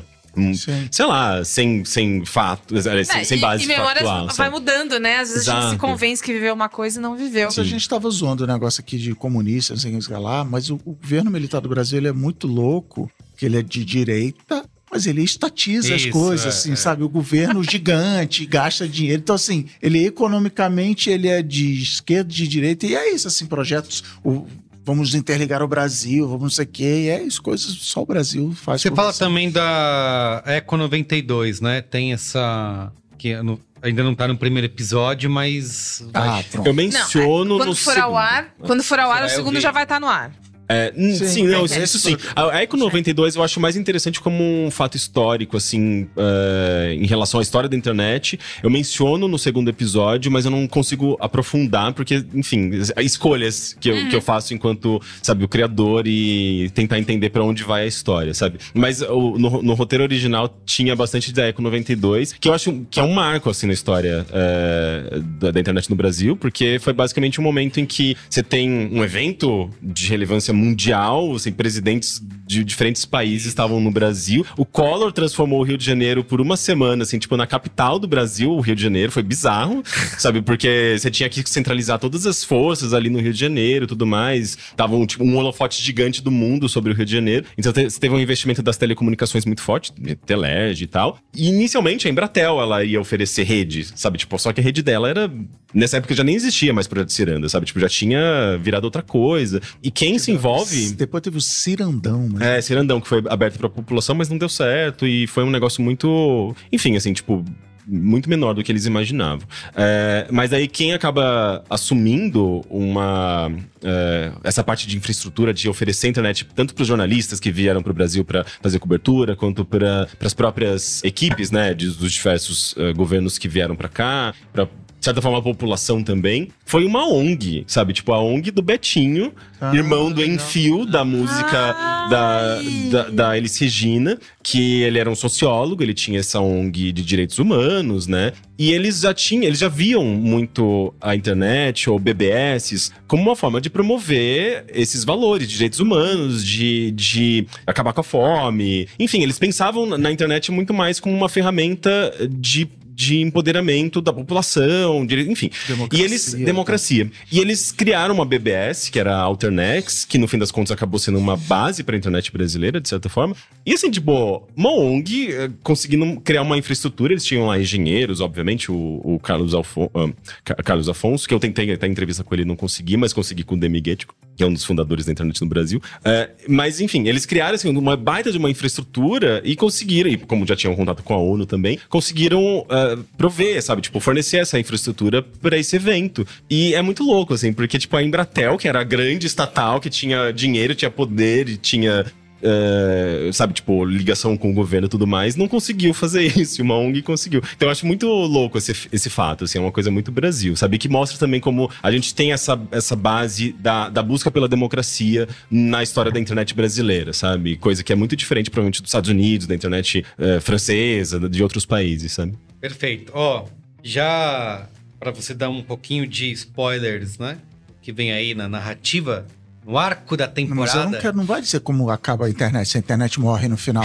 É, é, Se ela só morre a fica. internet no Se final. ela casa com alguém. Não, que é, que é justamente esse início que o Rick tá falando, né? De começar. Primeira questão da socialização, né? Você conhecer as pessoas e conversar e tal, é, nos grupos, né? Em todos os, os métodos. Nessa origem aí, nessa gênese da inspirada na democracia, você tinha um projeto Ciranda que é vamos se sindicalizar, né? Como que você faz essa conexão desse momento para o que a internet é, virou hoje? Qual que é esse, essa faísca aí que você teve? Essa, essa- esse poço de lama. É, isso, exatamente. Eu não, não quero botar palavras na boca de Rick Sampaio, mas como é que é essa conexão entre o começo e o que a gente vive 40 hoje? anos de história, né? É, tem muita, muita coisa aconteceu nesse, nesse período. Então você tem ali o nascimento de uma internet, uma pré-internet no Brasil, né? E tudo mais, mas eventualmente em 95 você tem a internet chegando comercial, mas ela ainda era muito calcada nessa. Nessa perspectiva mais acadêmica, né? A internet é uma coisa, ela surge como uma coisa acadêmica. Os primeiros eh, usuários de internet no Brasil eram pesquisadores, né? Da, da, da, da USP, das, das federais. Eu lembro eu indo no UFRJ pra baixar o, o Netscape. É. E eu assim, é muito rápido, cara! Levou só 15 minutos. Então é interessante que o começo da internet, daí a gente tá falando até de MIC, é, de, é, da maneira como a gente interagia na internet, ela tinha também uma base de como os acadêmicos usavam. Então, assim, tinha uma netiquette, né? et- Etiqueta, uma netiqueta. Ah. Que era a maneira, tipo, como você se comportava na, na internet. Então você tinha que escrever de uma forma correta, você não podia escrever tudo com caps lock. A ideia do Flame Wars. Né, tipo, que é, tipo, sei lá, shitposting hoje, né? Mas né, eles chamavam de Flame Wars naquela época. Era super proibido, assim, né? Porque você tinha que ter a netiquette. Então, assim, tipo, você tem uma. É muito interessante pensar nessa, nessa coisa de como. Você tinha que ter, senão você era quicado dos. Senão você era quicado, é, exato, né? Porque, você tinha porque, que. é, é, existe a internet, existe a web, o www. Sim, então, sim. assim, essa história que ele tá contando, não, não tinha, eu falei o Netscape agora. Eu, quando comecei a acessar a internet lá no- na virada dos anos 90 e tal, era e-mail, era lista de e-mail, era Hum, é, outras tecnologias de fórum, era FTP para baixar arquivo. Eu sempre tinha que entrar numa comunidade, numa lista de e-mail, num grupo de Isso aí. pessoas. E esse- esses grupos de pessoas tinham essas regras. Não, não Uhum. pode isso, pode aquilo, sei lá, não pode dar spoiler de série, sei lá, que, entendeu? E hoje, cara, twitter.com cria sua conta e sai falando, É, entendeu? é. Então você chega, então, então tinha essa, essa regulação que é uma coisa que a galera tá tentando resgatar hoje. Ah, precisamos voltar para essa época. Não sei, não acho que vai conseguir. É, o lance é que era uma internet que, justamente por vir da academia e da maneira como a inter- internet se estruturava naquela época, ela era muito coletiva, muito comunitária. E as próprias pessoas se organizavam, então as comunidades eram Autorreguladas. auto-organi- autorreguladas, descentralizadas. é, é, elas não viam a internet como um direito, uma coisa garantida. Elas viam como, ah, eu faço privilégio. parte disso. É um privilégio. Eu tô aqui, eu faço parte disso, eu tenho que ajudar a manter isso aqui. Seja na forma como você se comporta, seja na maneira como você lida com outros- as outras pessoas, como você ajuda as outras pessoas. Então tinha um voluntariado, assim, tinha um- uma ideia de, ah, vou ajudar essas pessoas que estão chegando porque elas não entendem tão bem como que Claro, funciona, sabe? claro. Ainda mais que era uma linguagem muito técnica, era muito mais difícil, né? O computador nos anos 90 dava pau, o Windows não funcionava. Então todo, todo mundo se ajudava. Então E era- tinha. tudo era uma grande gambiarra, né? Uhum. Que nem a gente contou podcast. Eu tenho que instalar um negócio que baixa, eu pego o meu pendrive. Então era tudo, tudo de um jeito ou de outro. Era assim, não, olha só, aqui não dá pra baixar arquivo, mas se você pegar o, o seu arquivo, jogo, série de letras gigante que você cola no corpo do seu e-mail, aí você joga no outro, sabe? O anexo. E-mail não tinha anexo. A galera inventou o anexo. Então era isso. Galera, vamos se juntar aqui e, fazer isso funcionar. Então, Era tudo na base do jeitinho ali, da coletividade, né? Então, é, você tem essa natureza muito coletiva, comunitária é, da internet. Não tinha like, não tinha engajamento, não tinha é, é, economia da atenção, não tinha, não existia capitalismo nesse, nesse ambiente, não tinha ninguém querendo ganhar dinheiro em cima disso. Nossa. Então cara. muda Tudo completamente. Era tudo que tudo vinha de baixo pra cima e você tinha um comportamento que era muito mais natural do ser humano num ambiente coletivo digital. Então é, o, o grande lance é que quando a internet começa a, a ser se tornar é, comercial Leva um tempo, né, até que cheguem lá as big techs, mas é- essa fórmula, ela, eventualmente, ela começa a mudar. Então, quando você tem... Mesmo o Orkut, por exemplo, o Orkut, ele não tinha... Eu acho que você, inclusive, foi um dos primeiros a colocar, fazer campanha, né, tipo, de marketing dentro do no Orkut. novo Orkut. O lançamento No novo Orkut. que já era o fim do Orkut. É, né? não- Convites para era o o- novo Orkut. era o último Era Orkut. Convite para o Blue Sky, né? Fui eu, é o novo, o novo convite para o 2000 novo Orkut. Nove. 2000, é, Orkut era- não já- tinha pretensões comerciais, No, é isso? no começo começo não tinha, uma, não tinha uma- um modelo comercial, assim. Era uma coisa muito mais pensada justamente pela... Pela eh, como- rede. Pela rede, como as pessoas iam interagir, socializar. E... O, mode- o- o modelo de anúncio no Orkut era na página de logout. Na hora que o irmão da Ah, Bia ia levantar pra Bia é entrar, ele se deslogava É, do Orkut. Meu. E pá! Que era um grande que a galera usava naquelas. Como que é as Lan casas? house. Lan house. Porque aí Isso, você dá o logout e fica lá o anúncio. Isso, isso. Tem um. Ouvindo o Rick contar toda essa peregrinação da construção do que é estar online. Eu tô né? quase chorando e tal. aqui. Tem uma coisa que, que para mim fica muito clara. Na verdade, assim, ela, ela- é, é uma reflexão que eu fiz ouvindo a primeira, a primeira temporada do primeiro contato. Que é quando eu comecei a sozinha fazer as coisas na internet, então, criar perfil. Porque eu lembro a primeira vez que eu vi a minha irmã mexendo no, no Orkut, é, eu falei assim: ah, eu posso mexer também? Ela, você não pode, tem que ter mais de 18 anos. e aí, assim, Mas eu acho que assim que ela isso tava saiu, nas regras do Orkut, tá? Tava nos, na nos regra. termos e condições. Tava na regra, mas no momento em que ela levantou da cadeira e era a minha vez, eu falei, ah, mas é agora. Né? Enfim, é, esse era, uma, era um contato com pessoas que eu já conhecia. Sim. Então, é, contato com as pessoas da escola ou o amigo, o, no MSN era ah, eu- aquele primo bonitinho da minha amiga que tava na festa dela, sabe? Era uma extensão de Da uma relação que real. eu já tinha Da vida física. da vida. É, exato. Então, eu fiquei muito mais acostumada.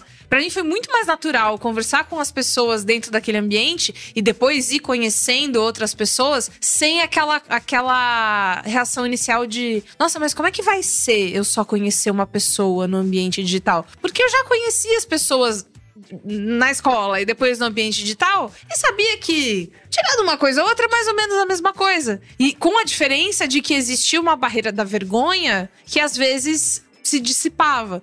E aí, num- num- nessa coisa que você fala da construção de uma comunidade e tal, eu sei que é muito, muito, muito tempo depois. Mas me faz pensar tanto nos fakes do Orkut e as comunidades que se faziam ali dentro, existiam famílias completas. Eu tava contando isso, é, tava relembrando isso essa semana retrasada com a minha cunhada. Porque alguém escreveu uma coisa de um jeito que a minha cunhada falou: Nossa, parece que tá no fake. E, enfim, existia uma autorregulação ali dentro de tipo, cara, tem umas coisas que não pode.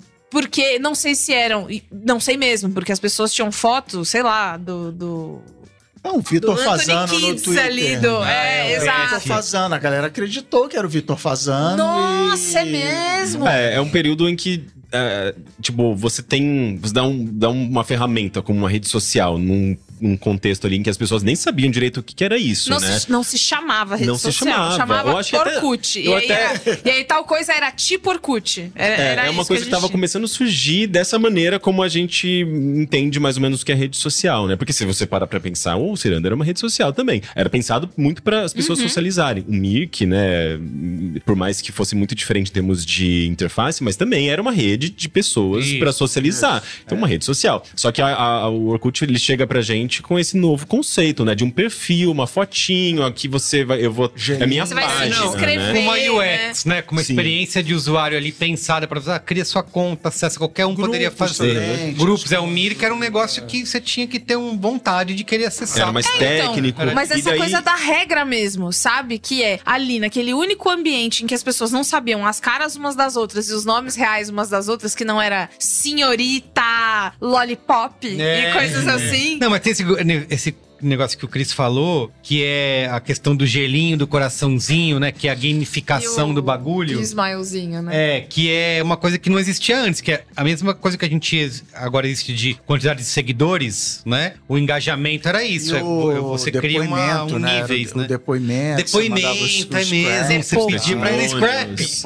os scraps. Era tudo em inglês. Não tinha. Porque Scrap, chegou, é. chegou em inglês só depois que eles foram traduzir. Né? Testimonial, Mas né? o testimonial, o scrap, tinha crush Deixa list. scrap lá na minha. A Crush List era boa, gente. Tipo, era o mesmo, Tinder. Crush List, era tipo é Tinder. Você verdade. coloca o seu- alguém na Crush List, a pessoa, por Coloca exemplo, também. se ela coloca também, você, Você recebe, recebe notifica- um- Puta, é notificação. Mas o legal. Qual que- por que, que o, o Twitter não faz isso? Qual- qual- por que, que o Instagram não faz isso? Sabe? Parece que. Por que não facilita a Não, nossa eu vida? Tenho, eu, tenho, eu, eu tenho uma, uma hipótese, assim, que desde lá atrás que eu falei que não tinha nem web, o Tim Berners-Lee ainda não era Sir, e até antes até de internet, quando era só assim, o servidor lá em São Francisco, a galera ligava, não sei o que, lá, era uma coisa do, era um lugar dos desajustados, assim, dos rejeitados que, que Misfits. só lá, só os misfits que lá se Rebels. encontravam e usavam codinomes e não precisavam revelar sua identidade e tal, não sei o quê. Então eu vejo na figura do Orkut, eu não sei falar o sobrenome dele, o fundador do, do Orkut, dele trazer isso e já o Twitter, o próprio Facebook, Instagram, pior ainda, não, é- são os caras legais, os jockeys da. Não, vamos fazer isso aqui. Então, por exemplo, regra número um do Facebook lá atrás. É o seu nome de verdade, não pode ser senhorita Lollipop. É não, isso. entendeu? O Orkut É o ele tem seu a mesma origem praticamente do Facebook, assim, que é, é, redes universitárias, né? O Orkut. E, e isso foi o Orkut mesmo me contando, tá, gente? Porque eu entrevistei o Orkut pro, pro episódio 7. Não, e a, a foto sete. de vocês. Não, como é que é que ele gravou? Assine o primeiro contato? Ah, como é, é eu, eu pedi, eu pedi pra ele, pra Ah, ele é falar. tudo, é muito bom. Ele é muito fofo. Ele Não, é muito ele é- bom ele e ele é- sabe que o Brasil gosta Isso, muito sim. dele, Não, ele né? é Ele é direto no muito- Brasil. ele Então, é- mas ele, ele conta que ele era. Era, tipo, é muito parecida a história até do, do próprio Facebook. Eu acho que com menos tramóia, assim, porque a gente viu no filme, pelo menos, a gente sabe que foi cheio de, de, de traições, né? Uhum. No Orkut era, tipo, ele querendo reunir os amigos dele da, dos, do- dos dorms lá, tipo, os do- da- das repúblicas, né? E, e eventualmente ele vai melhorando o código, etc. Até eventualmente se tornar o Orkut. Mas tem essa coisa justamente da. da- é muito parecido com o Facebook, assim, a ideia. E, e surgiu na mesma época, né? Junto com outras redes, Friendster, coisa que a gente, a gente não pegou aqui. Mas o que eu acho interessante é que o Orkut ele, ele chega, é, é, tipo, num momento em que a população brasileira estava entrando em massa na internet. Você tinha políticas de inclusão digital. Tinha a febre das lan, das lan houses, você tinha. Os computadores estavam ficando cada vez mais acessíveis, tinha uns calembacks lá, mas era acessível, dava pra acessar, dava pra usar. é, e o Orkut chega. E assim, óbvio que ia dar nisso, né? Tipo, o brasileiro invade o Orkut, e, e daí você tem essa questão, né? Tipo, nem eles mesmos previam, né? Os, os responsáveis, que no caso era, eventual, num primeiro momento era só o próprio Orkut, era uma equipe de uma pessoa, basicamente. É, eles não previam que brasileiros de repente iam in- invadir o Orkut. Que iam começar a criar né? família de não sei o que fake. Daí eles, tinham, eles tentavam solucionar com a prisão do Orkut, por exemplo. Por exemplo, você lembra? a prisão do Orkut. E Meu Deus! Que de repente as pessoas caíam na prisão do Orkut, parecia na- uma fotinha assim, tipo um- uma sombra numas grades, assim. E você ficava, gente, o que, que eu fiz? Eu tô na prisão do Orkut. Exatamente. E daí, eu- daí o, o Ah, Orkut cara, me explicou por que acontecia Olha só, isso. cara. Que era- vai ter que ouvir o episódio pra saber. Eu acho que é uma melhor. É, É é bom, né? É Não, isso. spoiler. É isso. Eu queria, porque assim, a gente pode ficar até amanhã aqui com histórias da internet, Mano, a mas. prisão do Orkut. eu não- Nossa, Abriu uma comporta foda. na memória. Abriu, né? abriu Porque completamente. todo mundo caiu na prisão do Orkut uma vez ou outra. Eu sabe? queria que você chegasse nesse, dando já uns spoilerzinhos aí, né? Cenas dos próximos capítulos, nessa conexão com o que a internet virou. E tem um. Até que você, você lançou um, um preview, né? Que é a história do Vitalia, né? É, então eu queria que você Só contasse um para pouco disso. Pessoas é, selecionadas. Isso A aí. Bia, a Bia já ouviu. Mas você ouviu o primeiro episódio do Vitaly, né? Ouvi, ouvi. A- o segundo episódio, que são- são, é uma história tão boa que eu dividi em dois episódios. Não, eu ouvi Conta só, isso, só o Rico. primeiro. Como que tá? Primeiro, é, essa. Quem tem acesso antes aos episódios, né? Quem apoiou o projeto. Ah, é verdade. E, e conta um pouco dessa história aí do Vitali, como se conecta com a nossa internet atual. Sim. É, é, eu, eu tenho esse esquema de assinatura também, né? Então, tipo, quem assina o primeiro contato, ele recebe o episódio com uma semana de antecedência. Então, amanhã, por exemplo, eu vou publicar o segundo episódio, as pessoas vão receber, que assinam, já vão receber o terceiro. É, e apoiadores da minha campanha original, né, de financiamento coletivo, receberam acesso, aliás, de uma, de uma tier específica, receberam acesso ao episódio do Vitalik, que já estava editado, é um episódio muito legal. Então, e é- eu acho muito interessante essa história, porque ela não, não tem, assim, uma grande conexão com ah, as redes sociais atualmente, mas ela conta uma história sobre é, uma ah, subcomunidade, assim, tipo uma, uma comunidade pequena, né, de, de pessoas ali na virada do milênio, então de millennials, e que encontraram ali nessa, nesse jogo online, né, que era um RPG online, um- uma comunidade de fato, assim, um espaço de convivência, de identificação, eh, e é uma história, e é muito, muito curioso, porque assim, é um pequeno grupo, sabe, tipo, certamente eu- quando eu publicar esse episódio, algumas poucas pessoas vão falar, nossa, eu joguei isso, embora eu já tenha recebido vários de- depoimentos de pessoas que jogaram e ficaram Ninguém loucas. chamava de metaverso nessa época. Não, não- ninguém chamava ainda.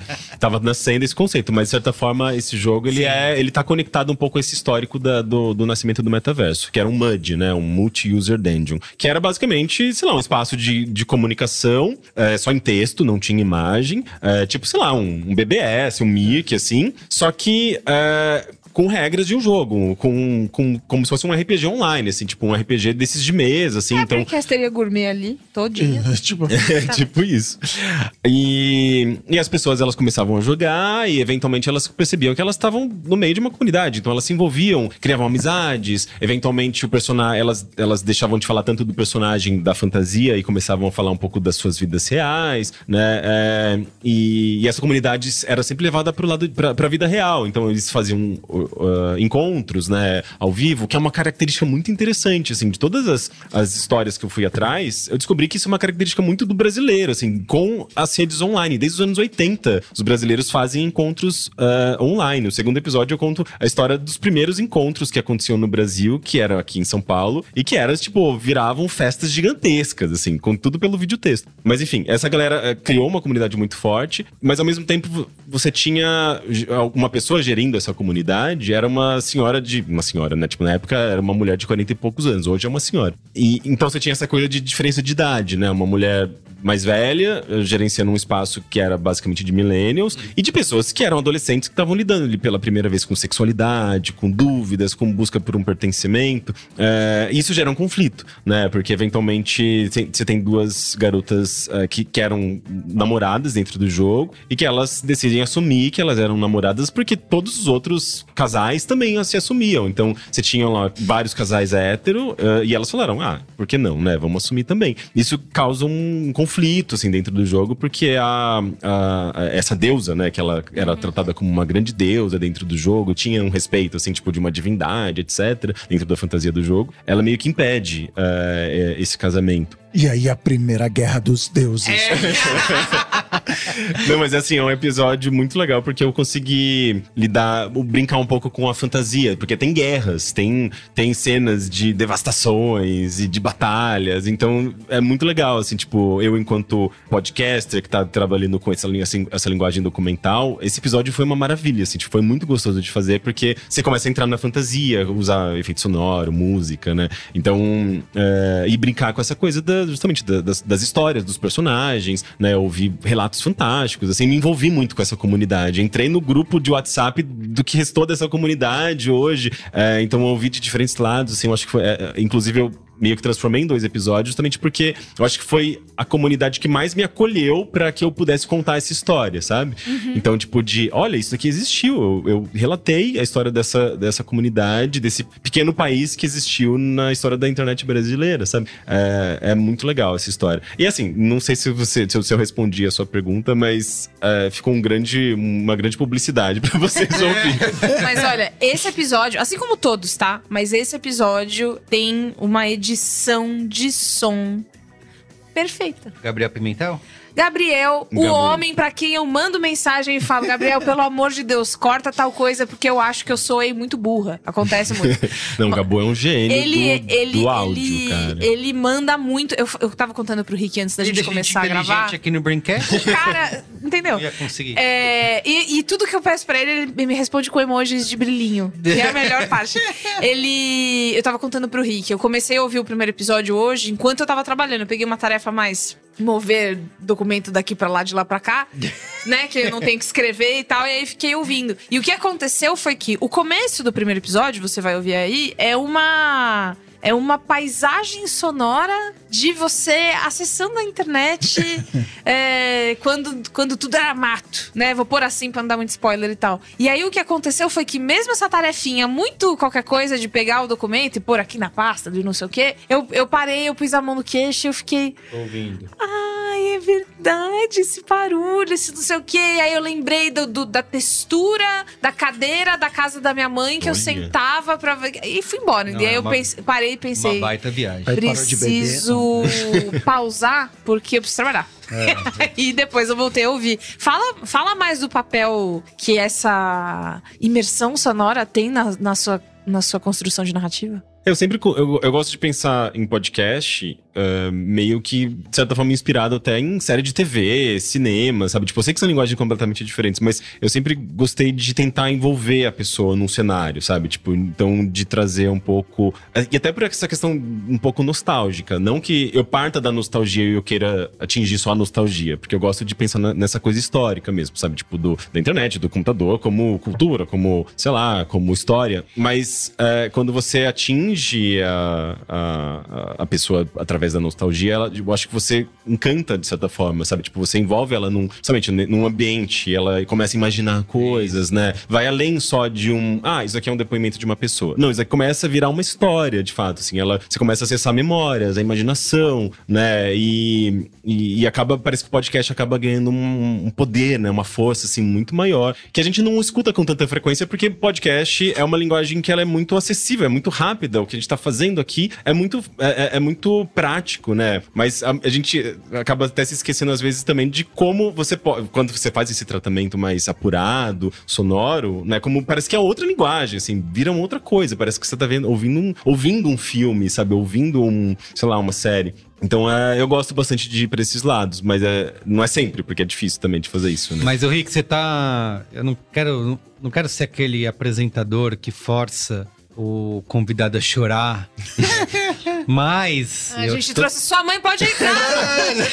Eu tô tentando fazer você falar de como a internet virou esse cenário distópico que a gente vive hoje. Eu sei que você falou, não, tem que ouvir a temporada. É a terceira temporada. também. É. Então, mas, Mas- É, é engraçado que é, eu vou caminhando pro presente, né, nessa temporada. Então, eu começo lá nos anos 80, passo pelos anos 90, eventualmente chego nos anos 2000. É, e não que, assim, eu passe muito tempo falando de redes sociais, porque já é um momento que é muito recente. A gente tá vivendo isso, né? Eu meio que termino... ah, que são os episódios que inclusive eu tô trabalhando agora. É, termino falando de fóruns, a cultura de fóruns, e daí fazendo essa conexão da cultura de fóruns com é, muito do que a gente vive hoje da, da questão, por exemplo, de é, grupos neonazistas, por exemplo, sabe? Porque é, é, é, os fóruns, né, e a gente tem, por exemplo, Forchan, e que é um, um grande fórum internacional, que traz ali toda a cultura de memes e traz a questão do anonimato muito forte, mas que também traz. ah, começa, com- começa a trazer muitos problemas, porque eram espaços muito, usa- muito frequentados por homens, daí você já tem uma falta de diversidade, um único pensamento, um único tipo de humor, um humor muitas vezes misógino, racista tratado ali como meme, né, e tudo mais. Isso sendo importado para os fóruns brasileiros. Então, especificamente, eu analiso mais ali o Fórum aos Jogos, que também tem uma, uma, ba- uma base muito parecida, que é porque, assim como o Forchan, também era um fórum sobre eh, videogames, animes, essas Sim. coisas mais juvenis, né? Então, muitos, eh, muitos homens novos ali, de 14 anos até 21 Qual anos. que era aquele cinza que tinha. que era de games? Outer Não é- Space? É isso, Outer, Outer Space. Space. eu lembro desse. Eu usava, Eu usava também eu participei adolescente. bastante. É, inclusive, eu, tra- eu transformei Outer Space num site rosa durante uma semana por conta de um. Porque eu, eu, eu usava o fórum, né? Eu falei, gente, eu, é, eu tô procurando jogos como Fallout ou The Sims, onde eu posso, ser- onde eu posso ser um personagem gay. Porque esses jogos estão me ajudando no meu processo de sair do armário. E eu contei essa história, assim, tipo, super me abrindo. Sim, até com sim. um pouco de medo, porque eu, né, nessa época eu tinha 15 anos e eu não falava pra ninguém que eu era gay. É, e no fórum, como era, tinha o anonimato, né? eu Ah, falei, ah, tá. posso tentar aqui, vamos ver se eu, se eu consigo encontrar um amigo, alguma coisa assim pra falar sobre o assunto, porque eu tinha essa necessidade. E não tinha representatividade, não tinha essa abertura, era um grande tabu nessa época, né? Tipo, Tinha 2000, SG. 2001. Não tinha esse- É, não tinha SG. e, e daí, obviamente, começaram com piadinhas homofóbicas, é, mas algumas pessoas, sei lá. Tentaram participar mesmo da, da conversa, foram tiveram um pouco de empatia. E os donos do site, eu até hoje não sei qual foi a intenção deles, mas eles falaram: olha, em sua homenagem, nós vamos deixar o rosa, os- os- vamos deixar o site rosa por uma semana. E eu fiquei, gente, mas. Olha lá, a primeira ação de diversidade. É, né? site, É né? uma homenagem ou é um, né? Eu nunca, nunca entendi se era de fato uma homenagem ou se era uma grande piada homofóbica. Mas enfim, eu sou responsável por ter tornado o Porque Outer nunca Space ninguém rosa. Se alguém isso. lembra do Outer Space Rosa por Em uma 2000, semana. 2001, por aí. E, Tá aqui. e- e você vê que é um, é um lance tão fora da curva naquele momento que Assim, esse deve ter sido a primeira pessoa que, de fato, Exato. resolveu se abrir. Era uma né? única mentalidade do homem branco, heterossexual. Então, e óbvio, começa, a, intenção era falar sobre videogame, mas eles iam falar sobre outras coisas. Sim, ia ter sim. senso de humor. E ia, ia eventualmente chegar uma piada misógina, racista, que tava fazendo muito parte desse grupo muito específico e até elitizado, né, da internet Sim, nesse momento. Totalmente. É, então, no, no fórum, aos jogos, por exemplo, você tem esse caldeirão ali dessa importação da, da- dessa cultura de, de fórum lá do, do Forchan, você tem essa questão da falta de diversidade, você tem é, essa linguagem do humor, do meme, é, e isso eventualmente começa a desembocar em ideologia. E a primeira vez que eu ouvi falar de Olavo de Carvalho, por exemplo, foi no Fórum aos Jogos, quando eu era moderador do Fórum aos Jogos. Eu fui moderador do Fórum aos Jogos que eu trabalhei no UOL nessa época. E eu não sabia quem que era o Olavo de Carvalho, não, não tinha a menor ideia de- do que poderia vir a ser o Ola- Olavo de Carvalho, né? Um- Uma pilha de ossos. Mas enfim, No fundo do mar. Inclusive, vamos, vamos tentar aí ver se ele comenta alguma coisa É, pro programa, né? tá em silêncio sepulcral. Ninguém consegue falar com ele, que coisa. E, mas eventualmente, é, é, parece que você, a gente, eu mesmo vi, né? E obviamente depois que eu saí do UOL, eu parei de moderar, mas eu acompanhava meio a distância assim e dava pra ver, tipo, que tinha uma cooptação, sabe? Sei, e ia sei. ficando cada vez mais radicalizado, cada Tava vez mais sendo ali um, um- um, pré- um pré-bolsonarismo mesmo. E, e isso, a gente já tá falando também de um período ali, 2010, em que já existia Facebook, já existia algoritmo do Facebook, e embora eu não trate do Facebook em si na temporada, é, eu trate é, o último episódio, digamos, o último episódio de história, digamos assim, do, da- dessa temporada, seja o Fórum aos Jogos, mas já tem ali um. um- já tá desembocando, né? O- a cultura, essa lógica do algoritmo já tava desembocando no conteúdo do Fórum aos Jogos. Então já tava carregando essa. Essa questão do público, dos problemas que um público eh, sem diversidade tem, essa questão do humor problemático. E, e o último episódio dessa temporada é justamente um episódio que eu quero tratar de presente, assim, tipo, de. Eu meio que dou um salto e falo, tá, a gente olhou como era a internet no passado, a gente olhou que, como a, a internet ela, ela vinha de baixo pra cima, ela era uma- sobre comunidade, era sobre socialização, sobre as pessoas eh, levarem pro mundo real essa socialização. Era uma coisa muito mais sobre. Era muito mais saudável. Era uma internet muito mais saudável. E o que, que ela virou hoje, né? É- é- a internet ela foi completamente transformada pela lógica do algoritmo, da economia da atenção, é questão comercial mesmo. Então, os influenciadores. Então, tudo é- tem que ser. Sabe, você- quer irritar, você quer construir um conteúdo pra gerar engajamento. As mesmas empresas, né? Sempre É um- pautando o que acontece. E, e sem transparência. A gente não sabe. é, quando muda um algoritmo, a gente não sabe por que, que mudou, como mudou, se a gente tem que se adaptar ou não. A gente não sabe é, o que, que eles estão é, favorecendo. A própria extrema-direita ela foi muito favorecida pelos algoritmos, né? Então falta essa transparência. Então eu quero ouvir justamente de especialistas para entender o, o que aconteceu e, pra, e qual é o caminho, considerando esse histórico que a gente tem, né? De que era muito saudável. Todo mundo sabe, todo mundo que usou a internet nos anos 90, 2000, sabe que era muito mais limitado, mas sabe também que era muito mais saudável. Sabe que a gente levava eh, essa o que a gente aprendia no mundo online para o mundo offline. E hoje a, imp- a impressão que, que dá é que quando você entra numa rede social e começa a usar é, a, a rede social tá tentando fazer com que você fique na rede social. Opa, mas É, isso- para você ficar preso na timeline, né, no seu feed, é, é viciante, é, o princi- performático. É a métrica de. de É ficar o tempo de maior ficar televisão preso. que Retenção tem lá, é né? o tempo. E você não médio. leva os seus, seus amigos, seus contatos pra fora. Claro, você pode fazer isso, mas não sei se a pandemia também intensificou isso, mas as pessoas elas são muito mais solitárias. Tem ah, estudos que mostram isso, né? Como redes sociais É aumentaram a depressão entre ah, pessoas, sentimento de solidão. Então é muito louco, assim, né? Elas Porque hoje a gente tem super sociáveis, mas são solitários. Sim, e, e tem um humor autodepreciativo muito curioso, né? Entre. eh, que começou a rolar, assim, tipo, de anos pra cá, e eu acho que muito também intensificado por essa questão dos algoritmos que promovem certo tipo de humor, certo, certo tipo de conteúdo. Enfim, assim, tem. eh, essa lógica das big techs, ela basicamente mata a internet que a gente entendia, né? Que ela era mais limitada, que ela é. Mata, ela... Inclusive por exaustão das pessoas. Fala assim, cara, eu não aguento mais ficar aqui. A gente ficava a madrugada inteira de boa e agora assim, É. cara, não, não vou É, ficar não aqui. É, porque voltou a. É foda, né? A internet voltou a ter fim por, no sentido de que é só, sei lá, mais ou menos nesses quatro cantos que eu vou, É. mas não tem fim dentro desses negócios. Então a timeline é pra sempre, em todos os lugares. Mas eu não. Cara, eu não entraria no vampiromania.com mais Uhum. hoje, sendo que antes a minha busca era sites legais. Nossa. Que aí é você entrava lá e aí tinha um site e pediu um Então, tempo, mas desgraçado. justamente a busca por sites legais era uma experiência ativa, né? Você estava ativamente buscando por conteúdo. Uhum. Hoje a rede social, que é basicamente a internet, né? Tipo, as Isso. pessoas, a gente passa 90% do nosso tempo em rede Facebook social. não foi um tempo, era, era sinônimo. É, da é sinônimo da As pessoas internet. achavam que estar na É, internet era ela vai te entregar o conteúdo. Então isso mudou completamente, né? Assim, tipo, a- o seu feed não é mais das pessoas que você segue. É da, da- da- de, de conteúdo que a rede social ou o algoritmo acha que vai te interessar. Então deixou de ser uma experiência ativa. E por isso mesmo, acho que isso é uma das razões, por exemplo, das pessoas.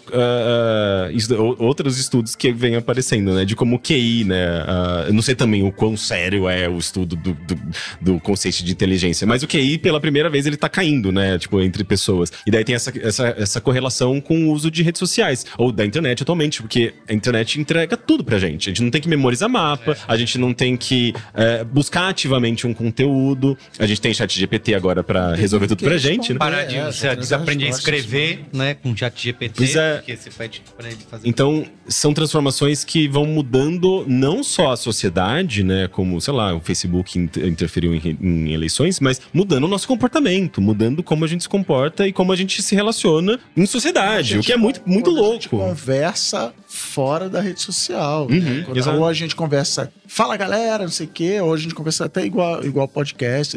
É isso, porque. E aí 2020 acirrou mais ainda porque a gente não conversava pessoalmente com ninguém, e virou aquilo, e sabe, as pessoas já devem estar rindo em emoji. Não. E aí? emoji, piscadinha. É isso, a gente ficou, a gente ficou condicionado a conversar desse jeito e ter expectativas de que a vida é aquilo lá da rede social e enfim, todas essas É muito coisas. louco mesmo pensar assim em. em- Tipo, sei lá, você sair pra um bar, pra uma balada, é, para conhecer alguém. Isso não acontece mais. É, As pessoas, elas vão, mas elas. Todo mundo é meio carudo, assim, sabe? As pessoas, elas vão pra balada Carudo. pra ficar olhando no Tinder É, Grindr, é. sabe? É, é muito louco. Tipo, as pessoas têm medo do, do, do flerte, Do do, olhar, do, do contato. Então, assim, tipo, não é. É, pra- é meio óbvio, né? Como quatro anos é, atrás, talvez não fosse tão, tanto assim, sabe? O, o- a pandemia certamente intensificou muito, né? Mas ainda mais com a lógica de Tinder, né? Que todo mundo é descartável, sempre vai aparecer alguém melhor, né? Então, é, isso tudo vai interferir no nosso comportamento, na maneira como a gente interage, né? No mundo real, assim. Muito Esse bem, agora- Até, até, tipo, maratonar séries de TV, entendeu? Que assim, não, acabou, já quero o próximo episódio, já quero o E próximo eu É. preciso ter uma opinião sobre Eu a série preciso- também. Sim. Que assim que eu terminar de consumir, eu vou entrar, Isso. seja lá onde for, pra falar o veredito. Se está aprovado ou não, quem liga, né? Mas se não faz ou se não fizer, existe uma lacuna que fica ali. Parece que você não Esquisita. existe no mundo Eu digital, não- né? é, Ninguém é. tá me vendo, então eu não existo. Mas é, é pi- então, é pior. Na semana que vem conversaremos sobre isso no Braincast, mas é assim: é um incentivo, a, sei lá, a treta do dia do Twitter. Cara, eu preciso opinar. A É, caralha porque da eu tenho a minha do dia. opinião única. Isso, isso. E especial. Vamos lá, Eu eu que preciso vou muito dar da o take que opinião. vai acabar essa É história. isso, entendeu? Então, é um incentivo tecnológico, mas que, por outro lado, incentiva a comunidade, que, que incentiva a tecnologia e tal. Que é isso, cara. O- o Twitter é pra isso, o Instagram é pra E que no fim das coisa, contas é LinkedIn pra outra você só tá coisa. gerando conteúdo de graça, trabalhando de graça Isso, pra uma empresa isso, roubar isso. seus dados e E capitalizar em faturar cima. né? publicidade. E agora a empresa quer que a gente pague pra trabalhar 8 dólares por É mês isso. pra trabalhar pra.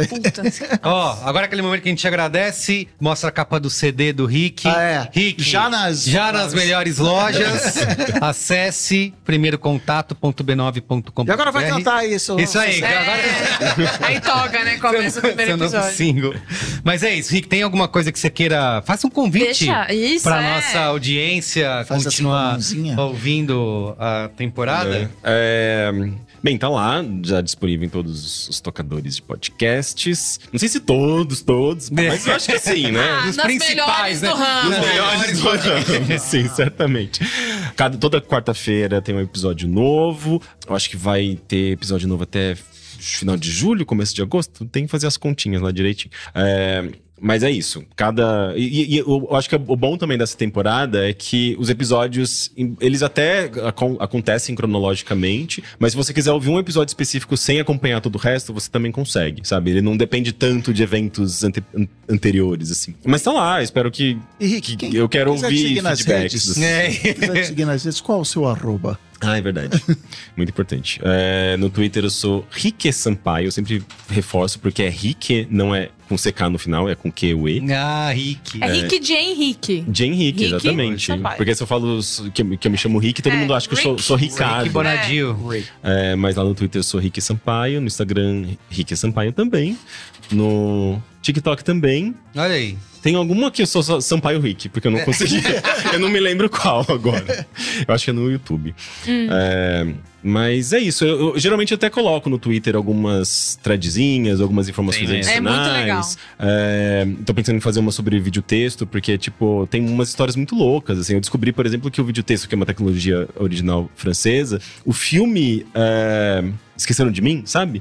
Existe uma teoria de que, na verdade, ele é uma cópia de um filme francês em que um garoto usa um Minitel, que é um videotexto francês original, e conversa com um criminoso que se passa por Papai Noel e invade a, invade a casa dele, alguma coisa assim. E daí a cena do Esqueceram de mim dos criminosos invadindo a casa do menino é igualzinha à cena desse filme francês, que é sobre o videotexto, etc. E daí, enfim, fatos que eu vou colocar, é, tipo, curiosidades que eu vou colocar nessa thread. Que você vai ter se você me, assinar, me seguir no Twitter. Muito bem. É Mas é meio, eu acho que é meio que isso. Maravilhoso. Tô ficando com fome, tô falando, sabe, tipo, meio disparado, assim, sabe? Então, então vamos pro qual é a boa? Qual é a boa? Qual é a boa? Qual é a boa?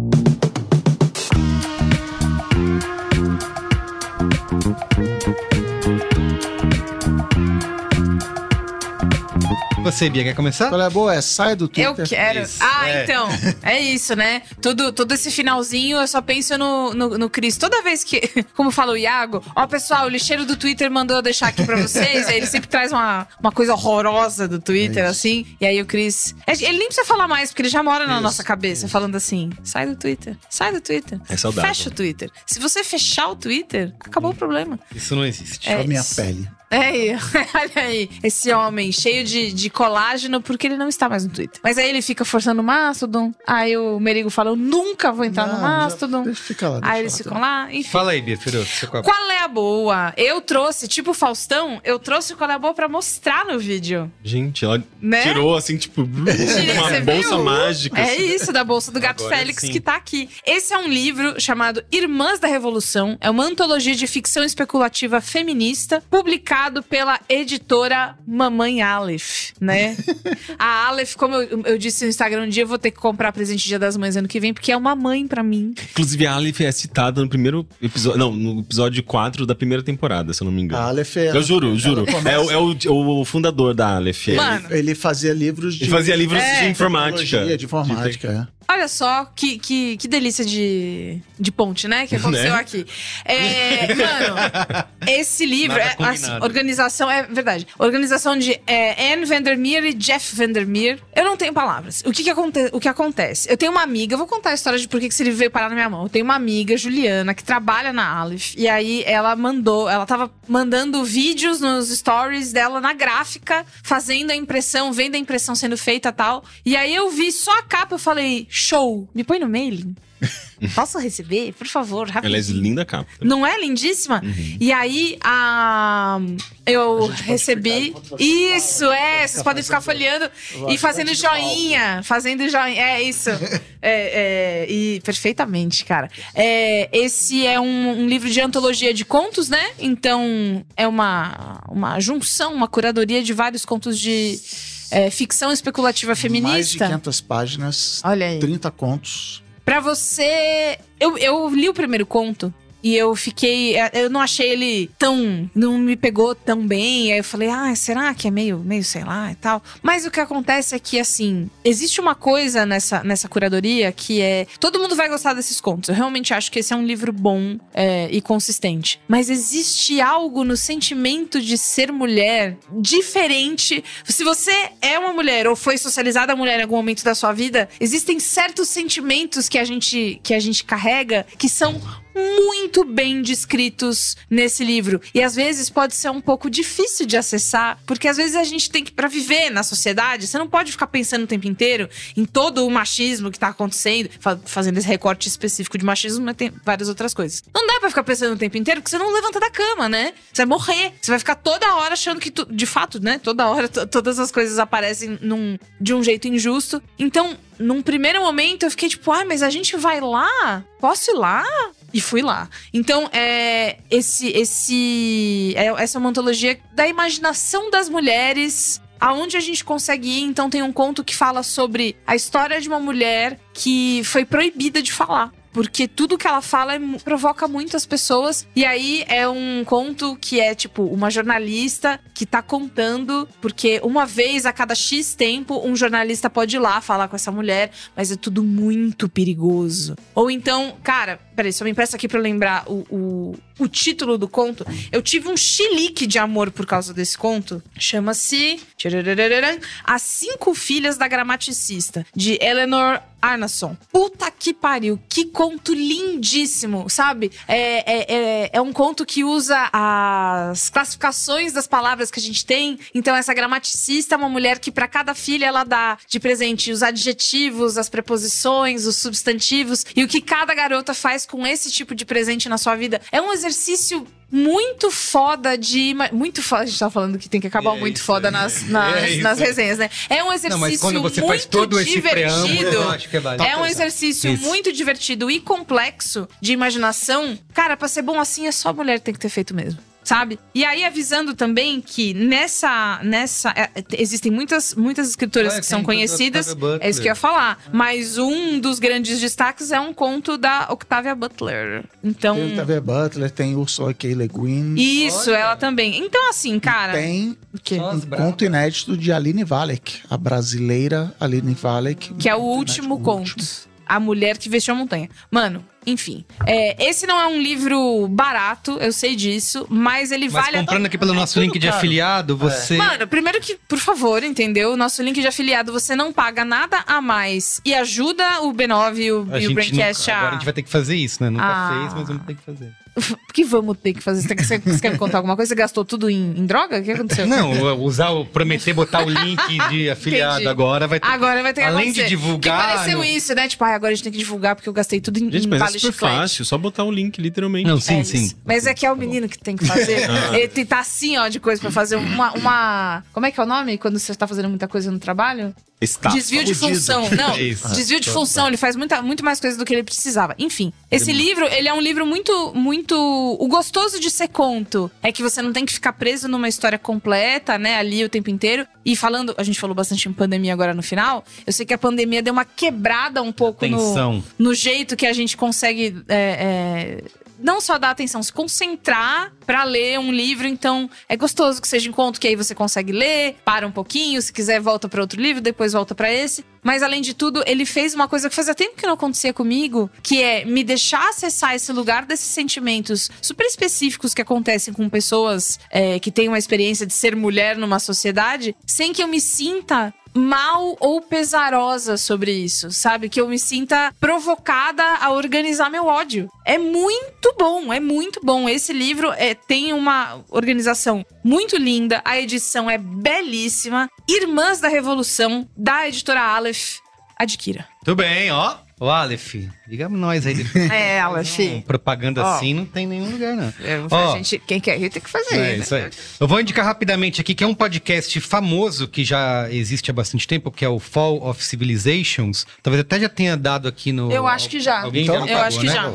Só que assim, eu nunca consegui ouvir, porque são pod- episódios longuíssimos, de três horas de duração, né? O meu inglês não, não aguenta tanto tempo assim. é, E, e outros episódios históricos, porque o podcast se dedica a contar histórias de civilizações que desapareceram ao longo do- dos séculos, dos milênios, não dos millennials, dos milênios. Os millennials. E então eu sempre quis muito consumir, mas não conseguia. Só que eu descobri faz pouco tempo, agora que até falei no quando estava lendo as coisas da Babilônia e tal, que por conta dos assinantes do Patreon Patreon do Fall Civ- of Civilizations, ele transformou todos os episódios de podcasts em documentários em vídeo. Então é o mesmo áudio, só que ele é o Você tá indo contra o podcast, é Do isso? contra o podcast. Na frente Contra o do podcast. seu próprio público. Só que vou chegar lá, calma aí. Que assim, já seria. é, ele daria pra fazer isso que eu, vou, que eu gostei muito, sem ser com imagens, só com um vídeo lá. Que é botar legendas em português. Hum. Só que assim, ele, ele ilustrou tudo com imagem. Não sei da onde, se ele filmou. É o Paul Cooper, né? Que é o criador do podcast. Se ele filmou, o que, que ele fez, se é tudo banco de imagem, mas é tudo. Ele vai contando e vai aparecendo imagens dos locais reais, tem as imagens de drones. Mas não eram. São, não são civilizações que, Ele voltou no tempo, que desa- desapareceram. Então, pois é, ele mas foi ele, lá na civilização. É, ele foi nos lugares que existem Nas ruínas. nas ruínas que existem hoje. também, então? É, não, é tecnologia, inteligência artificial, Rick. Tá, tá aí, ó. Chat GPT. Chat GPT. Então ele foi lá nos locais, então ele vai falar das ruínas, ele mostra as ruínas, tem tudo. Então são três horas com as imagens. Eu não sei como que isso foi feito, foi filmado, mas tem as legendas em, em português. Então estou consumindo loucamente. Não são todos os episódios que estão nesse formato, mas tem muitos deles, tem, sei lá. Mais de 10 episódios assim. Então, tem episódio, eu falei da Babilônia, tem episódio de Roma, colapso da Idade do Bronze, dos Maias, dos Vikings, Ilha de Você sabe- Páscoa. Eu sei que você se empolgou com o canal, porque todos os videozinhos estão só um pouquinho assistido, um pouquinho assistido, É, porque é. aí eles, meu Deus, É, meu Deus, isso aí, isso aí. indo em cada vídeo. É, é. Então, é isso. Procura no YouTube Fall of Civilizations Foda. e assista lá, porque ou se você for o, o, o brabo do inglês, a braba do inglês, escuta no- só no áudio também que funciona, tá? Fall Civilizations. Rick, e você? Ai, sério, gente. Quer que vá o Cris pra você Cara, pensar? você leu tanta coisa aí, livros, sites. Pode ser relacionado ao, ao tema. Será? Você não tá com... Da última vez que você veio, você indicou aquela série que tinha a ver com a primeira temporada do Primeiro Contato? É- Stranger Things. Catch Fire? Isso, essa daí. Ah, É, foi? Foi. Nossa, você lembra? Eu não Lembro, lembro, porque depois que você É porque recomendou. ele ouviu hoje de manhã o episódio. Não, porque você. Era uma série que eu ah, ouvi falar, legal, um dia. Aí quando você recomendou, eu comecei a assistir por conta Ah, é dessa. maravilhosa, eu amo. E tem bem o espírito, né, do. Tô tentando puxar o. Nada, Nada, o mundo vazio. está. Não, assim, eu, eu, eu li muito, muita coisa é, para produzir essa temporada, né? Livros mesmo brasileiros. Atualmente eu tô lendo um livro chamado How the Internet Became Straight, que ele fala sobre justamente como a internet, sabe, meio que deixou de ser um espaço de diversidade, comunidade, no sentido de, tipo, de baixo para cima, e como o Google, na, man- na sua maneira de categorizar e padronizar as Os coisas. legais que ela falou, entrar na busca hoje botar sites legais, não vai ter um site legal, vai ter um site que está É. otimizado para o Google para pegar Ah, a é, palavra é. site É, exatamente. Ou mesmo se você procurar por pornografia, ou mesmo se você usar um termo específico de pornografia, ele vai te dar uma visão heteronormativa, masculina, etc. Ou seja, tipo, é, replicando modelos da sociedade, né? Mas enfim, esse livro, por exemplo, é interessante, o, o, é, How Internet Became Straight. Mas tem um livro que é que ele, ele é brasileiro e ele me ajudou muito na minha pesquisa. Não acho que é uma leitura muito fácil, é uma leitura meio técnica, às vezes até, assim, meio jornalística, mas é interessante. Ele chama Pássaros Voam em Bandos. É, eu não me lembro o nome da autora, só acho que são duas autoras, inclusive. Bom, a, a diretoria vai. Dá uma, é, dá uma vai- pesquisadinha, vai por, por gentileza. E ele foi publicado de graça, inclusive, eu acho que pela FAPESP até, porque é um, um livro que conta a história da, da, da internet no Brasil, assim, do ponto de vista dos pesquisadores brasileiros. E, e é muito, é um pouco diferente do que eu tô fazendo, porque é, as autoras elas vão mais para esse lado acadêmico, dos pesquisadores. É bem, é, bem jornalistão, uma pesquisa bem séria, assim. Eu vou mais pelo lado das, das histórias, das comunidades, das pessoas, do de como chega no espaço doméstico. Mas quem tem esse, esse, esse interesse de saber a história, assim, tipo, É. uh, crua, nua e crua, sabe?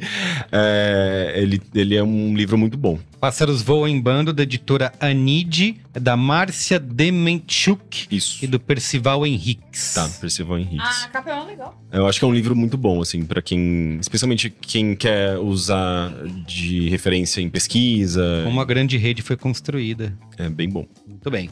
Finaliza aí, Cris. Você sabe que aqui no Qual é a Boa e no, nas indústrias 9 como um todo, a gente preza por construir pontes. Lógico. Né? A gente traz os dois lados. Uhum. Então, se eu sou o cara que trouxe ao Brasil o conceito de sapiens e de Yuval Harari, Isso, lógico. Roubando a ideia de Ana Freitas, Vendendo muito livro. vendendo muito livro. Tá na moda agora, eu comentei na última vez que estive aqui nesse estúdio, que tá na moda agora falar mal de Yuval Harari, que não é bem assim e tal. Eu tô lendo um livro, eu vou ficar muito tempo lendo esse livro, que ele tem tipo mais mil páginas, mas tudo bem, porque eu estou lendo no e-book. Então, peso é um conceito que não existe para mim. Uhum. É um livro basicamente escrito para refutar o início do Sapiens, onde o e outros livros também, e outros pensadores. Refutado, Mas é ele, assim, ele, né? Ele joga um- ele literalmente cita o Sapiens e cita o Yuval Harari, aquela parte que fala, ah, antigamente éramos todos caçadores-coletores, e aí chegou a agricultura e acabou a paz, não sei o que, não sei o que lá, que é o livro O, Des- O Despertar de Tudo, do David Graeber e do David Wengrow. David Graeber é, era, foi um antropólogo inglês, morreu de Covid. Nossa. É, Escreveu, por exemplo, Bullshit Jobs, aquele artigo que depois virou livro, que abalou o mundo, e outros livros, que é um antropólogo um pouco mais pop. Nem tanto, porque ele escreve livros de mil páginas. Sim. Mas ele vai revisitar esses conceitos de onde vem. Ah, puta, era o Rousseau, mas o Rousseau não estava falando literalmente tal. Então ele dá uma base muito legal, mas não é uma leitura super técnica e maçante, tá? Um livro gostosinho de ler, mas fico alerta, tem mil páginas de duração, então vai lendo, vai lendo com outra coisa, vai. Uma hora volta. você vai chegar lá. Uma hora você chega lá e vai alternando, mas é legal. E assim, o que ele refuta do Sapiens faz muito sentido, inclusive com é, ele uma das críticas que ele faz ao Yuval é que assim, cara, não, o cara não foi na arqueologia, não foi na antropologia, não foi nada, ele só chegou àquela conclusão e tem e, e- e meio que spoiler é assim, surpreendendo um total de zero pessoas, o planeta é grande demais para ter uma história no planeta inteiro. Então você tem casos que teve, É, tem casos que é. não teve, tem isso e tal. E dali ele vai. Ele não, ele não gasta mil páginas só para falar disso, mas ele conta meio dessa da formação da civilização e, e até coisas do tipo. Ele vai pegar os povos originários da América do Norte e o contato que os europeus tiveram com esses povos e como a galera da América do Norte zoava os europeus. Como assim? Você tem um rei, você é idiota, você segue, não sei o quê. E que isso virou moda na Europa, cartas de. né, sei lá, francês fulano de tal sentou para conversar com o chefe da tribo, sei lá, Apache, não sei o quê. Então era uma literatura muito popular ali naquela época, anos, sei lá, 1700, 1800. É, e como isso acabou influenciando o pensamento iluminista na Europa é, e em toda essa formação de sociedade até de democracia que a gente tem, mas que ao mesmo tempo esses europeus falavam assim, não, não, não, mas eles são um povo muito primitivo, eles, o sonho deles é ser que nem a gente. Então ele, ele pelo menos nas primeiras três páginas, não brincadeira, É. no, no- no- Nas primeiras do que eu 300 consegui, no que eu- até onde eu cheguei no livro é isso. Mas é um livro bem legal, O Despertar de Tudo, David Graeber e David Wengrow. Muito bem. Ah, outra coisa. Hã? Que a, a última vez que eu vim aqui, nem foi aqui, eu não dou qual é a boa aqui há um tempasso. Meu último qual é a boa foi convidando ao vivo o Carlos Merigo para ir no Boa Noite Internet para entrevistar. Fui lá. Quem Boa não noite. viu, Boa Noite Internet Ver. voltou, está no ar. Veja. E venho aqui contar em primeira mão, que é o episódio mais ouvido dessa temporada até Ah, agora. É. Falou que eu tava lá em É aí. vídeo. Acabou. Não, e aí vou te dizer. Explodiu. O, o episódio não era o mais ouvido. A hit. Aí saiu o vídeo. Ah, Bicho. acabou. Aí é que nem quando a gente ouvia quando começou a fazer Braincast em É vídeo. isso. Pô, agora, parabéns, hein? É isso, vocês foram, Aí estão fazendo ficou. vídeo. Futuro. Parabéns. Agora, É isso. agora chegou lá. Muito bom. Vou ouvir lá. Então é isso? Momento Faustão. Ah, é. Escute Boa Noite de Internet, assista, me assista lá. E Assista. depois veja os outros episódios. Mas Sai com o PH. Santos, né, essa semana. sim. Teve com PH a... Santos que contou que ele usava a internet, ele ia pra faculdade, acho que é Federal do, do Ceará, e no caminho ele ia anotando placas de carro pra quando ele chegasse lá, uma, uma das únicas coisas que ele sabia acessar, que ele tinha acesso, era consultar se aquela placa, placa. tinha multa. Eu falei assim, cara, era, Era isso que diversão. você fazia? Ele, ah, cara, era o que tinha pra fazer. Eu queria usar a internet. Se ocupava, né? É. Muito bem. Bia, você tem momento Faustão? Eu- Eu Momento tenho Faustão momentos faustões, que fazia tempo que a gente que eu não Isso, que eu não exatamente. fazia momento Faustão. O primeiro foi, estávamos eu e Ana Freitas curtindo a noite, né? A gente foi, a gente foi dar um rolê. Esse tipo de pessoa. Ah, eu, eu, eu diria que eu sou uma mulher de hábitos noturnos, sabe? Tem nem vergonha. Deu? Imagina, que isso. Enfim, e aí a Ana me levou pra um lugar é, que é um bar na Barra Funda, que é de um cara chamado Gordoboy, que eu não conhecia, mas é divertidíssimo. E ele é um rapaz que ele fica sem camisa, com uma, um avental de cozinha preto e duas Maria Chiquinhas, assim, e ele fica, tipo, no meio da galera, e aí ele às vezes pega umas pessoas, e ele E ele é serve o drinks. gordo boy. E ele é gordo boy, e, eu, e o lugar é dele. Mano, é maravilhoso. E aí a gente tava lá, Ou seja, o momento Faustão com qual é a boa. Com qual é a boa. É um lugar muito legal. Mas enfim, a gente tava lá. E aí, a Raquel Matheus e a Cíntia Saloyan olharam para os olhos de Ana Freitas e falaram: Momento Faustão? Aí. Né? É assim que E funciona. aí, elas viram a gente lá, eu já num estado um pouco complicado, né? Mas a gente, enfim, tá lá pelo fã mesmo. Depois, em algumas semanas depois, eu estava no nosso bar, o Bar do Julião. Com duas pessoas que pediram o Momento Faustão, que já ganharam o Momento Faustão aqui uma vez, eu acho. É, mas nunca é demais. Marina Mels, Cristiano Dias conhece muito bem.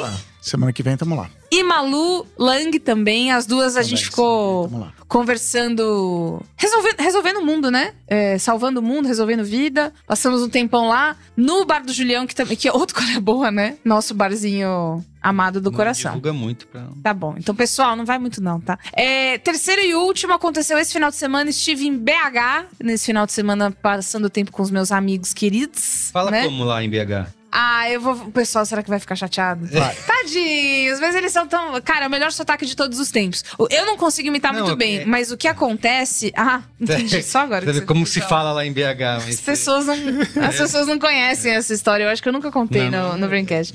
Em outros momentos, em outros momentos, em outros no, momentos. no secreto você conta. No secreto, ótima ideia. Assine pra descobrir que, que piada interna é essa. Vocês são ótimos de marketing. Você viu? Parabéns. É por isso que a gente tá Cê- milionário. É isso aí. É, e aí eu tava, eu fui numa festa, meu amigo Belu é, falou, assim que ele soube que eu estaria em Belo Horizonte, ele falou: compra essa festa aqui, que chama-se Alta Fidelidade, no Mercado do Cruzeiro, também conhecido como Distrital, em Belo Horizonte. E aí eu tava lá, mais uma vez, numa situação Estriquinada. vu- vulnerável, eu vou pôr assim, Pra lá né? de mental. pra, lá, pra lá de vulnerável, pra lá de mental. E aí eu escuto uma discussão assim. Não, mas é ela sim.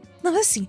E aí, uma garota se estica e fala: Momento Faustão? Né? Esse com uma interrogação. Porque não Lógico, tinha lógico. certeza se era eu. É, se não porque o que, que essa menina, que eu sei que é de São Faustão. Paulo, está fazendo enfiada aqui Momento nesse Faustão. lugar? É. E aí eu olhei e falei: Ah, ela Se a pessoa fizer assim, você tá louca, ela. isso, não, nada- é. Não, deixa pra lá. E aí, da hora, ela falou assim: viu? Falei que era ela! Nossa, o que, que você tá fazendo aqui? Daniel Loureiro e Ana Brandão me reconheceram ali no Distrital, esperando pra meus amigos terminarem de fumar pra gente voltar lá pra dentro, né? Que é- era essa situação que eu tava. Me reconheceram, falaram que ouvem o Braincast, que adoram a gente. Muito obrigada pelo carinho. É sempre muito divertido encontrar vocês por aí. E sempre quem me encontra, tem uma coisa que acontece comigo, né? Que eu dropo um item. Que é. Eu dropo. Eu dou, eu tenho os adesivos do Braincast. tipo um- É, é um lootzinho. É, um lutinho. Eu sempre ando com meu adesivinho do Braincast, porque aí quem me encontra pede Momento Faustão também leva um adesivinho pra casa. Inclusive o meu último eu dei aqui pra esse, pra esse casal de BH e o Merigo já me deu mais hoje. Então eu estou. As máquinas estão abastecida. produzindo muitos. É isso. Você tem também, Cris? Tem o momento Faustão aqui, o Henri Michel Bizet, que eu devo ter Não. assassinado Tudo. os.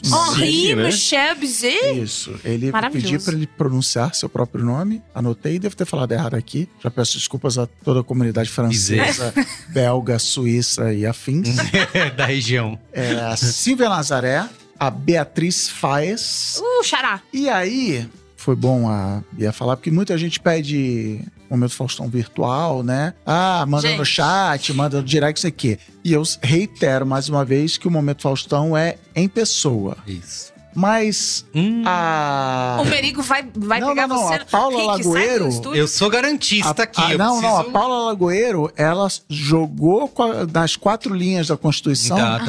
Ah, porque ela pediu um Momento Faustão para o Harley Muniz pessoalmente. Então, tá valendo, tá autorizado. Olha, eu gosto. Não, porque aí, o Momento Faustão, que ele é, o, é, é esse caso que a Bia falou de um Vai momento de, apro- STF de aproximação, de contato pessoal, Entendi. de puxar o papo. Então, tá valendo. A pessoa tal pediu E ela abriu mão do Você, próprio você. Momento Faustão. Qual que é a legislação ter sobre isso? Isso aí é um. Vamos ter que julgar em. lá, trânsito em julgado, não sei. né? Tá ótimo. TRF4. É, Ok, fala ok, nomes ok. de- Tá bom, tá bom. É, Ah, então réu é isso. primário, não sei. momentos Faustões. Muito bem. Muito então bom. é isso. Esse foi o Braincast 502. Gravamos aqui nos estúdios Voz. Rapidinho, foi rapidinho. né? rapidinho. Estúdios Voz. O melhor do Gravamos aqui nos, nos estúdios Voz, o Braincast 502. Se quiser gra- gravar o seu podcast aqui também, procure aí no Google. Viver as luminárias de, de, Vamos botar o de link. Mac. Isso aí, Apple, luminárias. A galera perguntou no último vídeo, falou, que isso pendurado nas luminárias. Isso é o futuro, a tecnologia, cara. Os Macs é pendurados. Então é isso. Gente, obrigado, viu? Beijo. Beijo. Valeu. Tchau. Tchau.